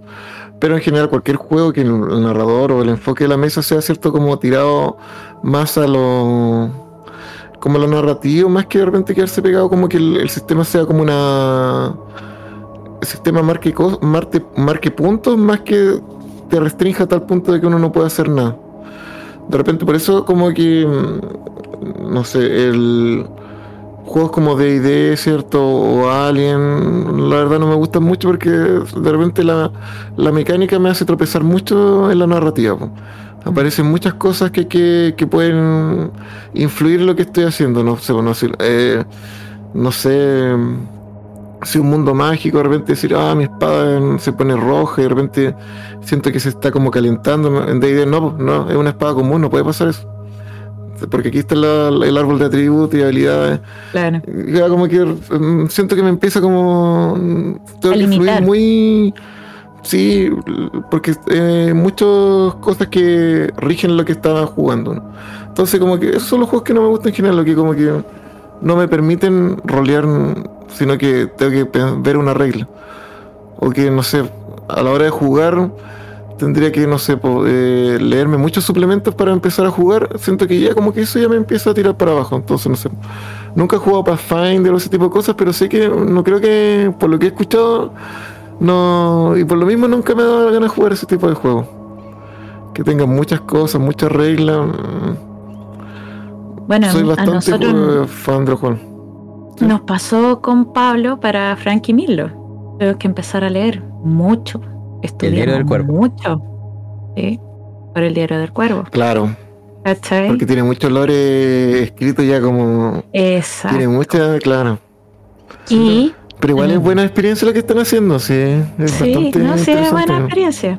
Y por eso, por lo, por lo mismo que tú estás diciendo, no pusimos a, a Milo como en un, en, en ¿cómo se llama? En eh, un nivel bajo, ¿cachai? Sino que para que hubiera posibilidades de hacer cosas entretenidas, ¿cachai? Sobre todo con una druida. Entonces, tenía que tener posibilidades de hacer cosas entretenidas, entonces tenía que tener un alto poder, o sea, un alto nivel para tener varios hechizos, ¿cachai? Por tanto, no, te cuento, así como que íbamos en el auto, ¿cachai? Con los hechizos y repasando, así como, ya, ah, este hechizo, ¿qué hace? Ya, sí. Con esto podría ser narrativamente a través de esto y podríamos hacer esto. Ah, ya, léeme el otro, ya. Este hace esto. Ah, pero ¿qué diferencia tiene con el otro? Ya, sí, tiene esta diferencia. Ya, sí, porque esto podría traer consecuencias en Milo y en Frank, bla, bla, bla. ¿Cachai? O sea, realmente para hacerlo narrativo tienes que saber caleta. Tienes Sí, que sí. estudiar caleta. Claro. Sí, igual ahí en el, en el diario del cuervo, así como para dar contexto, que, que está ambientado en el mundo de Ravenloft, a mí me gusta Claro. mucho Ravenloft. De, de hecho, el nick que ocupo en el rol viene de Ravenloft, son las brumas de Ravenloft, la tierra de las brumas, porque es la ambientación que a mí me abrió realmente la puerta a otros juegos de rol. Yo comencé en la llamada de Cthulhu de la ciudad de Ravenloft, ¿ya? y así otros juegos. ¿ya? Entonces, eh, a mí me gusta mucho eh, el espíritu que transmitían antiguamente estos juegos, esa atmósfera de fantasía oscura, de lo gótico, mezclado con un juego que no está pensado para jugar ese tipo de cosas, y tú congeniabas algo entre un mundo híbrido. Y, y el intento del Diario del Cuervo es lograr transmitir aquello, ¿cierto? Porque algo que a mí, al menos en lo personal, no me gusta, es que siempre que veo algún reel, algún video, algo de DD, siempre me transmiten el mismo tipo de DD. Ese DD eh, es casi como un estereotipo. ¿eh?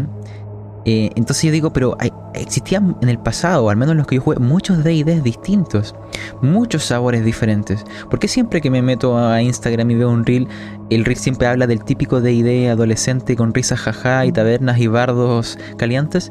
¿Por qué, ¿Por qué no está ese otro DD? Y con otro me refiero a muchos otros. Entonces, uno de esos es el que a mí me gustaba de este DD más oscuro, que tenía muy pocas risas y muchos llantos, que era Ravenloft.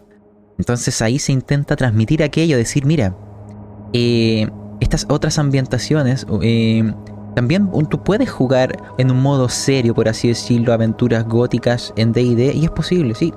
Nosotros claramente estábamos ahí haciendo un estudio más detallado de las habilidades, no porque necesitábamos eso para jugarlo, sino porque como esto lo estábamos grabando, nos habíamos autoimpuesto el desafío de lograr que fuera muy fluido, de lograr que fuera narrativo en el sentido de que no que no se ocuparan las mecánicas, de hecho se ocupan los conjuros, tal cual como lo dicen, pero cuando Mirlo le tocaba decir- ocupar un conjuro no decía, ya mira, ocupo eh, conjuro 3, bla bla bla, no, lo narraba, lo empezaba a describir y muchas veces apretaba el conjuro en su hoja y a mí me salía en el chat de Roll20. Entonces yo ya más no sabía qué estaba realizando. Ella me estaba diciendo su acción sin decírmelo, sino que me lo estaba narrando en juego y yo respondía a ello, y ahí yo podíamos ver ya si requería tirar salvación o no, o tenía que lanzar dados o no. Y hay veces que hay efectos que simplemente también se narraban, ¿cierto? Y intentábamos transmitir la magia mecánica cerrada que trae DD a una magia narrativa, imaginativa, y, que está dentro y contenida en la ficción, pero aún así estaba jugando el sistema. Entonces ese era el desafío lograr transmitir un DD con un sabor fluido y narrativo, pero aún así jugar DD con las mismas reglas de DD. Ese era como el propósito también del cuervo, más allá también de mostrar Ravenloft más allá de Barovia, mostrar una historia con un solo personaje jugador y un NPC, y a futuro abrir la puerta a veces invitar gente a que nos acompañara en alguna historia, así, así como un grupo peregrino viajando por muchas partes, jugando aventuras inconexas mientras están buscando algo, así como muy perla de chicón de Inuyasha. pero, pero es que, que- es que eso es lo que, lo que también yo creo que, bueno, que nos pasó al, al momento de volver a D&D. Yo eh, comencé también a través de D&D, ¿cachai? A jugar cuando era chica. Eh, pero, sin embargo, mis primeros dados que tuve eh, son dados de vampiros. Me los regaló mi primer ex pololo. Le gustaba jugar vampiro. Y me los regaló. Y de, hecho todavía los tengo por ahí. Y eh, volví al, al, ¿cómo se llama? Al mundillo, digamos, del rol. Eh, jugando en, en, Piedra Bruja, de hecho. Donde conocí a Paolo y de ahí Paolo me, me dijo, oye, pero eh, sigamos jugando y después, oye, metámonos en esta comunidad y después, oye, va... Y yo, ya, sí, o sea, como siguiendo a Paolo, ya me empecé a meter a otros lados. Eh, y yo también, cuando volví, estaba jugando Ravenloft, pero con el narrador que comencé y que, bueno, donde conocí a Pablo, él no estaba narrando, éramos los dos jugadores, no tenía ese gusto. ¿Cachai? Que tuve que comprender ahora que es Ravenloft, que es toda una cuestión diferente, ¿cachai?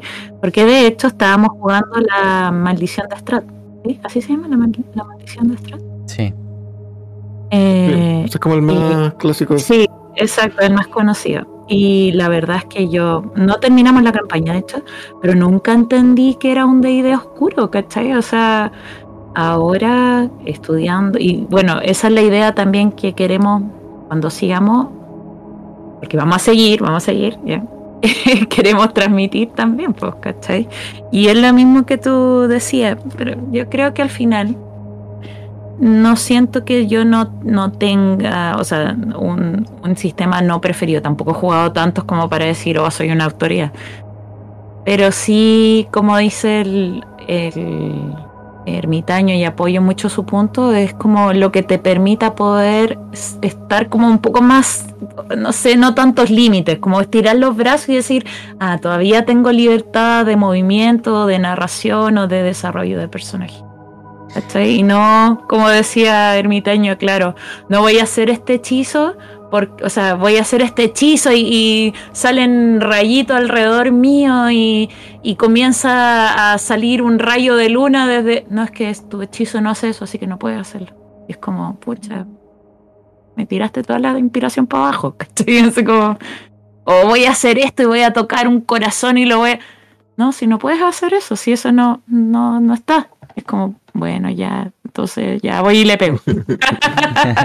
Yo creo que al menos la magia en, el- en lo que sería DD es pensarla como. O sea, hay habilidades que tienen un efecto determinado, pero la forma en que tú lo describes, en que lo narras, puede ser muy variable.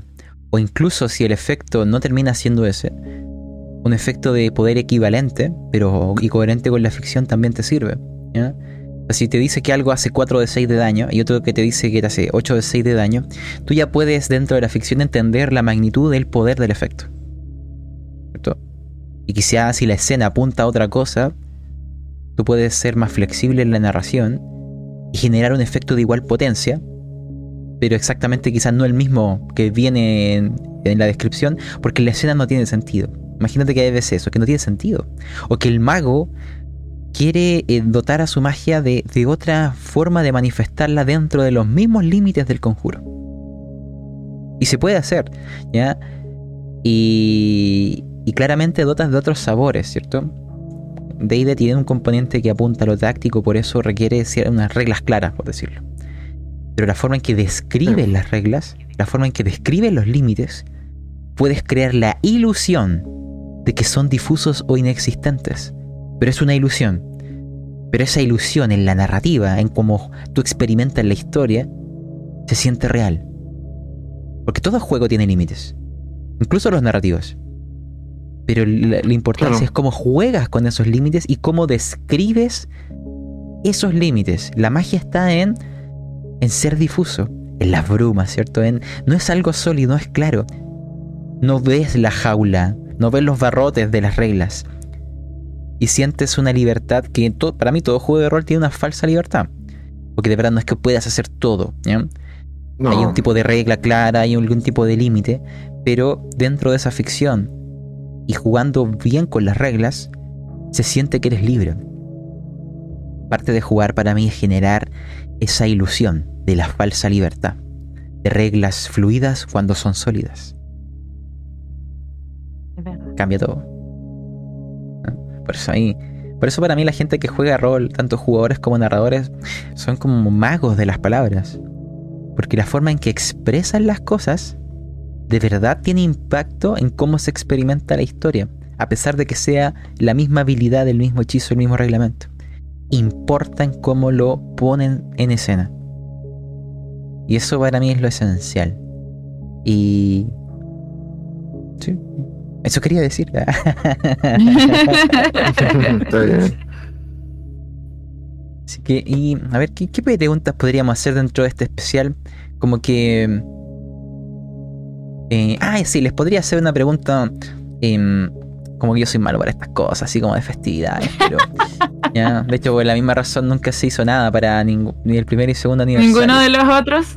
Sí, entonces lo que les podría preguntar es, ya de las historias que hemos jugado, grabado acá en Pasta, o sea, si pudieran decir, ¿sabes qué? No sé, pues, las que ustedes más disfrutaron, o las que tienen algún buen recuerdo, o, algún, o alguna razón por la que quieran destacar, no sé, por una, dos, ustedes ven que quieren comentar, pero... O algún personaje que tuvieron que quieran comentar, o alguna escena que digan, ¿sabes que esto me gustó mucho? No sé, algo por el estilo, o al revés, esta aventura es la que menos me gustó que jugamos. Eh, no sé, lo que ustedes quieran. Pero es eso, de lo que puedan recordar. Y si no, se- si no recuerdan cómo se llamaba la historia, al menos el sistema, yo acá la busco eh, para dar el nombre. A mí me. yo tengo fresquito más o menos. Me gusta mucho la de Mother Child Fábrica de Miedo. Sí. Mother Child Fábrica de Miedo. La de Nevermore. Y me gusta la, una que tuvimos de Cyberpunk, igual. Ah, déjame, déjame buscar acá los one shot de Cyberpunk. En Una noche tranquila es un one shot. ¿Y qué otro one shot tuvimos? Glorious K-Chan también fue un one shot. Sí, ese. Me gustó bastante. Sí. Yo creo que ya lo dije. sí, sí. No se vale. Te. Eh, pucha, sí, po, pero es que, pucha. Em, sí, pues, como te digo, el que menos le ha agarrado la mano ha sido a Culto, la verdad. Pero recuerda, Pero, al menos de lo que hemos sí, hablado no, fuera viene, pantalla, se que es Sí, sí, sí. eh, que aún no digieres la ambientación, ¿ya? debido a una No, primera no, sí, no. debido a una primera aventura que no diremos más detalles de, de ello, pero que no, no fue una buena experiencia. Y el, el- o sea, yo, yo entiendo el punto, así que es como la ambientación aún no la entiendo, y a veces hay juegos que la ambientación te ayuda a poder disfrutar mejor de, de la historia. ¿Ya? El No, y sé que además que, que sé, o por, lo, por ejemplo, me acuerdo que una vez Paolo yo le dije, oh, sabes que me cargó cool, bla, bla, bla", y pero me dijo, pero ¿cómo si, si es como, por lo que te conozco, es como algo que te gustaría? Y yo, no, y le expliqué, pues, por, por mi primera experiencia, entonces fue así como, ya, pero es que Cult es esto, esto, esto, esto, y me quedó clarito. Estoy así como que me lo explicó en cinco minutos. Y yo, ah, claro, sí, me interesa. Así como, claro que sí me interesa. Entonces fue así como, eh, Sí. escucha, no le agarraba la mano. Sí, es verdad, por eso te digo que efectivamente no le agarraba la mano. Sin Igual, En todo embargo, caso, sí, tampoco, ah, ya no me siento tan mal. Tú, no, no- no te escuché bien. ¿Lo, lo, ¿lo habías jugado, ermitaño? sí, sí, he jugado, he jugado como unas 10 sesiones más o menos en total. Mira, Y no, no, el- entiendo el lore, entiendo todo, pero no me termina de, de agradar. Como que prefiero otro, otro tipo de horror, como que no, lo que son como las púas, los cuerpos y ese tipo de cosas como más visceral, como que no, no, lo, no tengo tanto goce en eso. Ah, pero ojo ahí. Tengo más goce en lo... No, no, sí, se sé que tiene otros trasfondos y que finalmente los personajes son todos como bien Mm, no, no, no, arquetipos. ¿cierto? Que se van a ir... otra cosa. Eh, Cult, claro, puede abrirte la puerta al gore, pero en Cult eh, te ofrecen muchas puertas. ¿Ya? O sea, tú puedes tener un horror completamente psicológico en Cult sin una gota de sangre. ¿Ya? Claro, no, porque finalmente son como cierto, como una especie de arquetipo de los pecados capitales, ¿cierto? Y el ser humano Sí. puede ser atormentado por distintos... Sí, sí, sí. sí. Claro, Eh, pero el, el que, el que más llama la atención para en relación con otros juegos que exploran las mismas tramas es como que Cool tiene un poquito más este como de repente estas cosas como de los del otro plano, ¿cierto? Estos dioses que están atrás, dormidos y todo. Todo ese trasfondo que igual es interesante como viniendo si uno sabe como de la época, ¿cierto? Los años 70, 80, los ácidos, ¿cierto? Lo que provocó en, en la en la parte creativa, ¿cierto? De los de esos artistas en esa época. Claro, uno entiende como esa como eh, necesidad como como que igual viene cargado de algo visual. No es solamente el, trasfondo de atrás, porque hay otros juegos que igual tocan el trasfondo de atrás. Pero como que en esto va cargado como de un, como de algo, una carga visual. Yo siento. Muy potente, de hecho, que no es como sutil, es potente. Sí, y lo- como que lo tienes que enfrentar finalmente. Es un horror más Eh, moderno. Sí, pero vuelvo a decir, no es algo que me moleste, no es algo que, que no pueda eh, digerir, ¿cachai? Pero, por ejemplo, siento que en, en ¿cómo se llama? En el que jugaron ustedes, perdón, el de las hadas, ¿cómo se llama? Beltaine. Beltane, se me, se me olvida, ¿ya? Ah, ah, Siento que se trata de manera mucho más orgánica, de manera mucho más orgánica.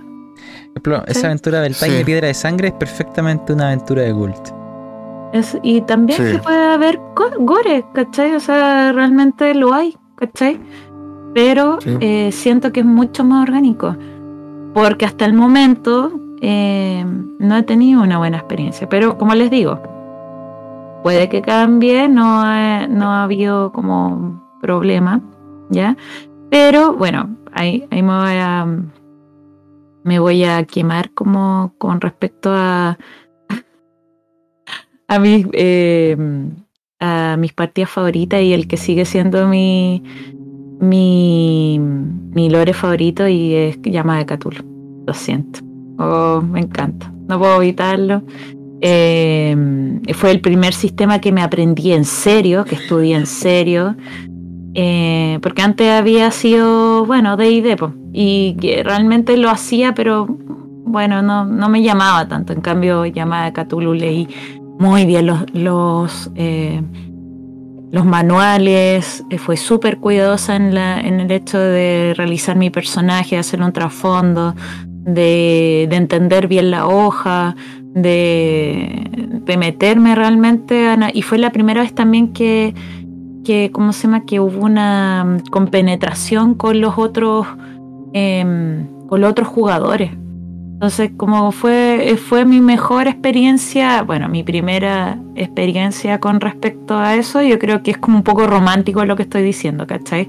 Así como quizás no fue tan bacán como lo recuerdo, pero como tiene esa sensación de, de la primera vez que pasó y que lo pasé tan bien y que fue tan estimulante. Yo me acuerdo que después soñaba con, con todo, ¿cachai? Con la sesión y, y era como, oh, porque como les digo, me comprometí mucho con la, con la, con la campaña, que era Blackwater Creek, creo que se llama.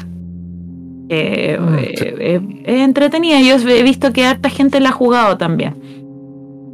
Y eh, sí, es bueno. A mí me gustó mucho, como les digo, pero también también siento que fue la primera verdadera experiencia rolera que he tenido. Entonces, después las otras, pucha, muchas. A mí me, gustó mucho jugar Doom, me gustó mucho jugar Mothership. La primera vez que jugué Mothership y que jugamos, terminamos los dos solos con el Daniel ahí, eh, enfrentando a, a, la muerte, digamos, a, la, muerte. Y, me acuerdo que de hecho. Eh, salimos victoriosos, o sea, bueno, lo que siempre en Mothership es una victoria, digamos, ¿cachai? No sé, yo creo mm, que, han sido hartas experiencias bonitas. Y algo que quiero mencionar. Antes ah, Mitaño lo comentó, que era como el este lore interno de partidas. En la pesadilla del gorrión rojo, cuando tuvimos que ponerle nombre a o sea, le pregunté a Daniel, que él era un androide, ponerle nombre a este androide en forma de, esfera, que era, por así decirlo, su amigo dentro de la colonia, lo llamó R3, en honor al personaje de Ixia que se llamaba R, en Planeta Muerto. Hay muchas ah, veces no, hay nombres y palabras que salen que son de otras partidas. Y, hay un, ahí está el lore interno, como que está muy oculto. Bueno, de hecho yo llamé a, a R, R por Raquel Dutch. ¿cachai? Porque era el, ah, resumen de. El, ahí está, todo, está todo, todo, entre nosotros, ¿cachai? Yo estoy usando actualmente R3. Sí, y ahora con esto, con esta información vamos a ver qué pasa. vamos a ver qué pasa con esto. ¿Qué pasa? ¿Qué pasa? Sí, vamos De hecho, también comentar... R3 ahora tiene algo más que Sí, vamos a ver qué pasa con esto. Sí, por ejemplo. Tiene algo más de lo que de tomarse, sí, vos cabrón. Tiene a lo mejor vamos a ver si recupera su. Recuerda su R, R1, a lo mejor de repente tiene en su, en su base de datos la memoria pasada de un R1. Ah, el multiverso ahí. Sí, ¿no? Eh, el corriendo a mí me gustó mucho como, como historia. Eh, por probar jugar. Es, igual eh, fue como si estuviéramos jugando una llamada de Cthulhu, pero en el espacio. Mm. Y. En definitiva, una historia de horror cósmico. Tiene, aquello, pero articulada de una forma distinta. Y. No, me, ha encantado lo que, lo que se ha hecho ahí. Pude cumplir, si quieren, como un sueño personal de narrador. De jugar una historia de horror cósmico en donde de verdad fuera el universo. Lo que. Lo que estaba sobre la mesa, ¿cierto? Lo que no era el pueblito, no era una amenaza futura que en algún momento llegarán y los eones, no, no, estaba pasando ahora. Estaba pasando ahora mismo, ahora mismo. Y... No, y está genial. Quiero ver cómo termina esa historia. Y le, La del gorrión, yo creo que comenzó muy bien. Bueno, y usted, yo me tuve que ir, digamos, pero ustedes lo van a terminar bacán. Bueno, bueno, se supone que eh, claro, queda poco, digamos. Eh, claro, que queda poco, pero no, va a quedar bacán. Y, queremos hacer una sorpresa para el último episodio, no diremos qué cosa, pero. Ah, ah, ah, ah, una sorpresa para, el episodio 22. Tenemos que jugar el 21 primero para poder lograrlo. Mm. Pero. No, pero mira, ahora volviendo al concepto de, de, aniversario, también quiero, en este caso, para quienes nos oigan, también dar eh, agradecimiento, ¿cierto? Quiero, bueno, primero agradecer a la gente que nos ha ayudado a crear las historias, ¿cierto? Los jugadores, las jugadoras que, que finalmente se han sumado a, este formato de cómo jugar, ¿ya? Hay veces que acá en el Discord cuando salen temas yo igual lo comento, ¿eh? siento que a veces parezco, doy la impresión de ser súper déspota, así como no, si a mí me gusta como exigir ciertas cosas de los jugadores, ¿ya?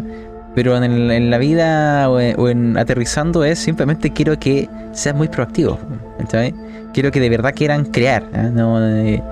quiero que se sientan parte de la historia y con la autoridad de poder proponer cosas. ¿no?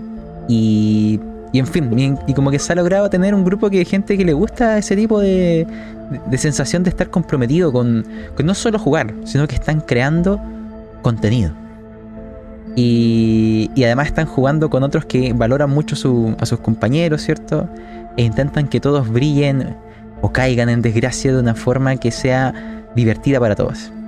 Así que simplemente, bueno, voy a, voy a extender el, agradecimiento a todos los que nos han ayudado, ¿cierto? Los voy a decir por orden de, de nombre, ¿no? Al Coque, al Daniel, al Edu, Ermitaño que está acá con nosotros, Germán que estaba enfermo para la sesión de Vecna, a Gustavo, Laita, Ixia aquí presente, a Jota, Kohaku, al Seba, al señor Taeros, ¿eh? que incluso adoptó ese nombre debido a una historia de vieja escuela. Ya, Ya no le decimos de otra manera. ya, ya, ya no, yo no lo llamo Sebastián. Nos fuimos a su casa, fue así como, hola, eh, venimos a ver a... a Taeros. Se Y, y- y- y era como, sí, y su nombre, eh, oye, ¿cómo se llamaba Taeros? claro, sí. Ah, Sebastián. No tengo Sí. idea cómo se apellida, así como... Sí, no, ya como que adoptó el nombre. Bueno, y para seguir también de, al Vladi, a Miguel, a Luis, que ha sido gente que nos ha ayudado a, a- a crear todo esto, que son creaciones, bueno, colaborativas. Y, y también a la gente que ha oído los programas, ¿ya? Y yo no sé si lo he dicho, yo, yo no soy bueno para consumir contenido rolero. Es paradójico, ¿no? Eh, uno, uno lo crea, pero no es bueno para consumirlo. Pero, pero en definitiva, acá al menos lo que se ha hecho en el programa, eh, se ha intentado, o al menos esta sería como la visión que intento imprimir, en generar contenido que a mí me gustaría disfrutar, o sea, que me- cosas que a mí me hubiera gustado oír. Entonces como que, y que también fueran amigables con gente que no tiene ni idea de rol, que no necesites tener como el, ese background para poder entender o seguir una historia, sino que, claro, serán, serán dados, pero se explican dentro de la ficción. Entonces como que requiere cero barrera de entrada. Y me gusta esa sensación de una historia fluida que esté entre un juego de rol y un audiodrama. Entonces es como la sensación de audiodrama es como que logre que busque ser fluida, que busque eh, ser amigable con el oyente que no, no es que es ajeno al rol, pero que sigue siendo un juego de rol para los que nos gusta el rol. Y esa cosa híbrida que me gusta mucho ese sabor híbrido eh, es lo que se ha intentado imprimir a cabo, que es como lo que a mí me gusta oír de partidas de rol, la versión híbrida. Así que les extiendo un agradecimiento a, a quienes han ayudado siendo jugadores, jugadoras, los que tienen que aguantar en los grupos de WhatsApp cuando yo mando los podcasts de audio de comentando en las sesiones cero eterna, cuando escribo y escribo y escribo y escribo, cuando pregunto y pregunto y pregunto, ¿ya? y no termina nunca, ¿cierto? Es como ya cállate, weón. Oh, Eh, No. sí, no, sí, yo sé que- yo sé que hincho harto, yo sé que hincho harto. Ya, pero ahí, ahí, ahí estoy en mi, en mi faceta de productor, así como esto es un show. Entonces me gusta mucho ese preguntar porque cuando jugamos todas esas preguntas y todo eso que comentaron, intento que, que entre, ¿cierto? O sea, son mis intentos de hacer partícipe a jugadores, a jugadoras de la historia, ¿cierto? Que, que ellos me den sus, sus ideas creativas. No es como para dirigir la historia, es para agregar ingredientes a la historia o sabores. Y bueno, y también gracias a quienes eh, escuchan este programa, ¿cierto? A quienes lo han escuchado o lo siguen escuchando. Eh, bueno, muchas gracias. ¿sí? Yo sé que escuchar partidas de rol puede ser súper aburrido, lo tengo súper claro. Así que eh, si tú escuchas esto y te divierte, te doy muchas gracias porque al menos intenta que logre ser entretenido. Eh, no siempre quizá lo logremos, pero, pero al menos está la intención de, de generar un contenido bueno y también de, de calidad en el sentido técnico. Los primeros episodios yo grababa con el micrófono que, tengo, que viene integrado en mis audífonos. Luego, bueno, adquirí otro micrófono. Entonces, hay, una, hay un intento técnico de edición detrás de que al menos las voces suenen bien, de que la música suene bien y que, y que como producto sea agradable de oír, in- independiente de, de la historia. Porque también me pasó, ¿cierto?, escuchando contenido rolero, eh, que eso, ese segmento no estaba cuidado. Y como que a mí me mata, me mata, así como eso de que está, estás escuchando una partida y escuchas al otro masticando comida mientras están jugando, cosas de ese estilo y es como, pero ¿por qué no le dicen que se mutee? No sé, po. Eh, y, y- y me, me- me mata, ¿cierto? O sea, me gusta que esté cuidado el apartado técnico porque eh, siento que podemos lograrlo, ¿no? No es como que requiera tanta, tanta dificultad, pero es un trabajo, ¿ah? Así como para contar otras cosas tras bambalinas, cuando nosotros nos juntamos a jugar, antes de comenzar a grabar, tenemos todo un. Ya hay que chequear los micrófonos, hay que ver. Ah, mira, estáis sonando muy bajo, hay que subir, vuelve a hablarme. Ya, déjeme ver la música, cómo está el volumen, porque jugamos con música en vivo, o sea, no, no, no se agrega después. Entonces, eh, si la música está muy fuerte, muy bajo, después afecta en la edición y se graba todo junto, porque si no, editar sería una, una eh, pesadilla. eh, de- demanda tiempo editar. Y. Y en definitiva, hay toda una preparación. Entonces, a veces estamos como 30 o 40 minutos antes de, re- de comenzar a jugar realmente, solamente preparando el apartado técnico para comenzar a, a grabar. ¿Ya? Y, y es claramente es un tema en donde todos se suman al saquito, ¿cierto? Es parte de la. de, de, de- de- de los traumas de jugar modo podcast, ¿cierto? que uno no empieza a jugar directamente. ¿Cómo? Para que sepan, hay un sticker que dice, ¿ya configuraste el audio? Sí, en el WhatsApp, sí. sí. Obviamente que existe ese sticker. Sí, pues, está ahí en el WhatsApp. Pero así que ahí, en este caso, a quienes han- nos han ayudado a, a grabar, ¿cierto? Ustedes, eh, también gracias por aguantar todas esas demandas técnicas, eh, WhatsApp continuos ¿eh? y, y toda esa parafernalia, ¿cierto? Yo sé que es como ajeno a lo que sería la partida misma a veces, pero parte del show, por así decirlo, o intentar crear un contenido que se escuche bien más allá de, de cómo, de cómo nos vaya la partida. Pero todo, un viaje.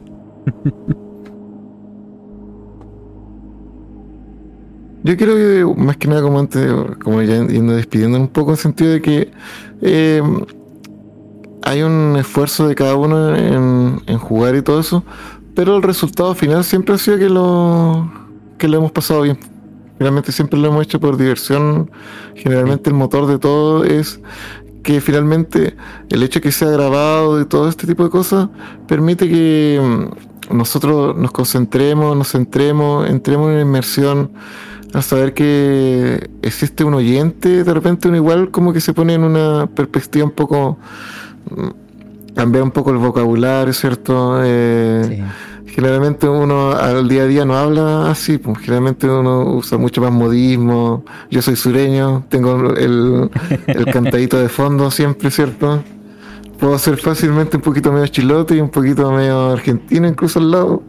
De hecho, cuando hay al lado un poquito medio distinto, pero eh, cuando jugamos, ¿cierto? Siempre tratamos, o sea, un poquito un, un poco más neutral, ¿cierto? Nuestro el idioma, pensamos como que y en ese mood que entramos, ¿cierto? Eh, hay un, un disfrute.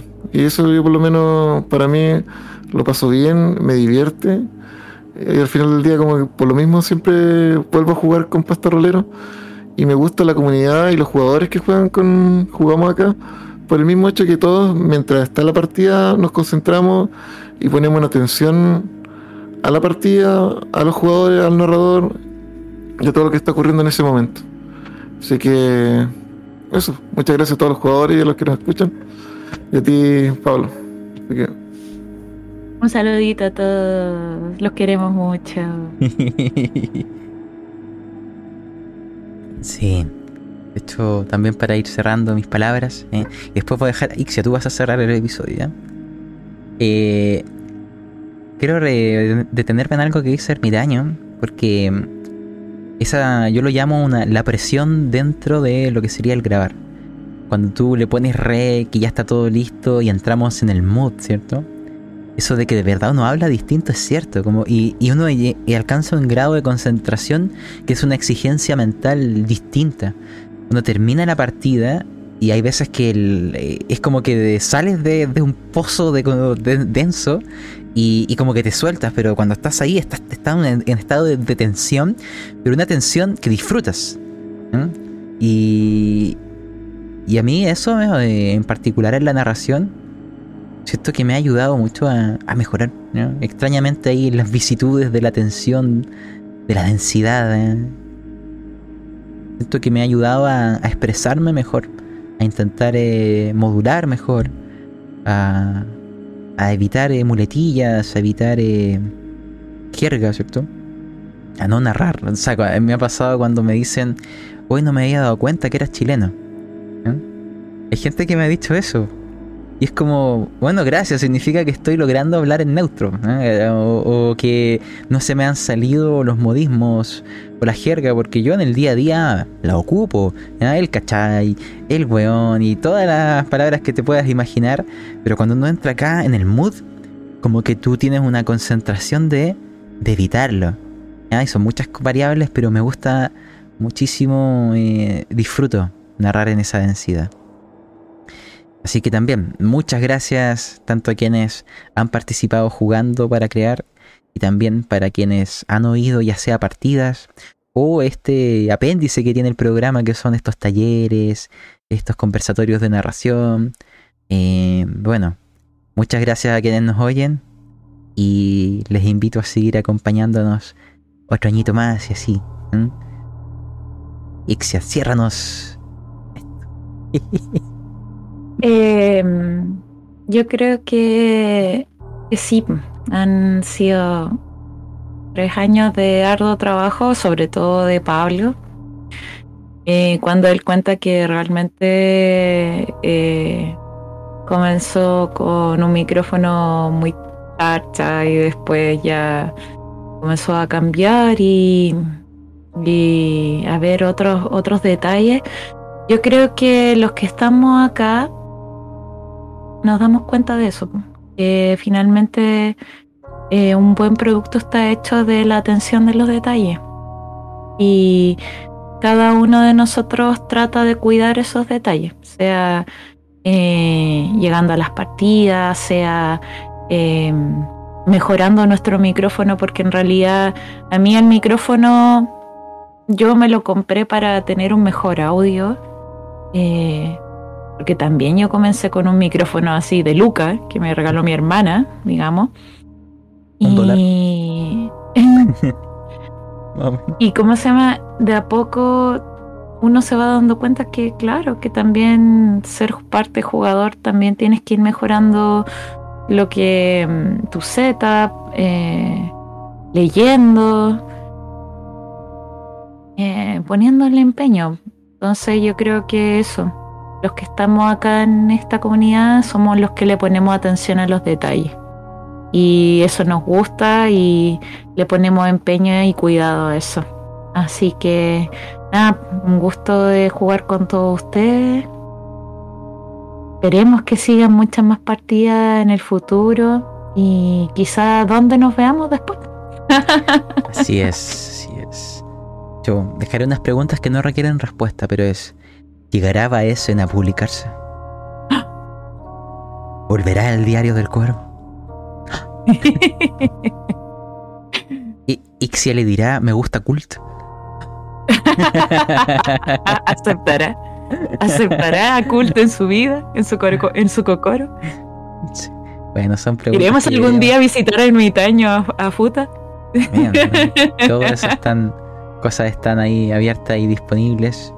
Y hay algo que no mencioné, pero quiero darlo también en agradecimiento. Em, es la, el compromiso de la gente que ha jugado acá.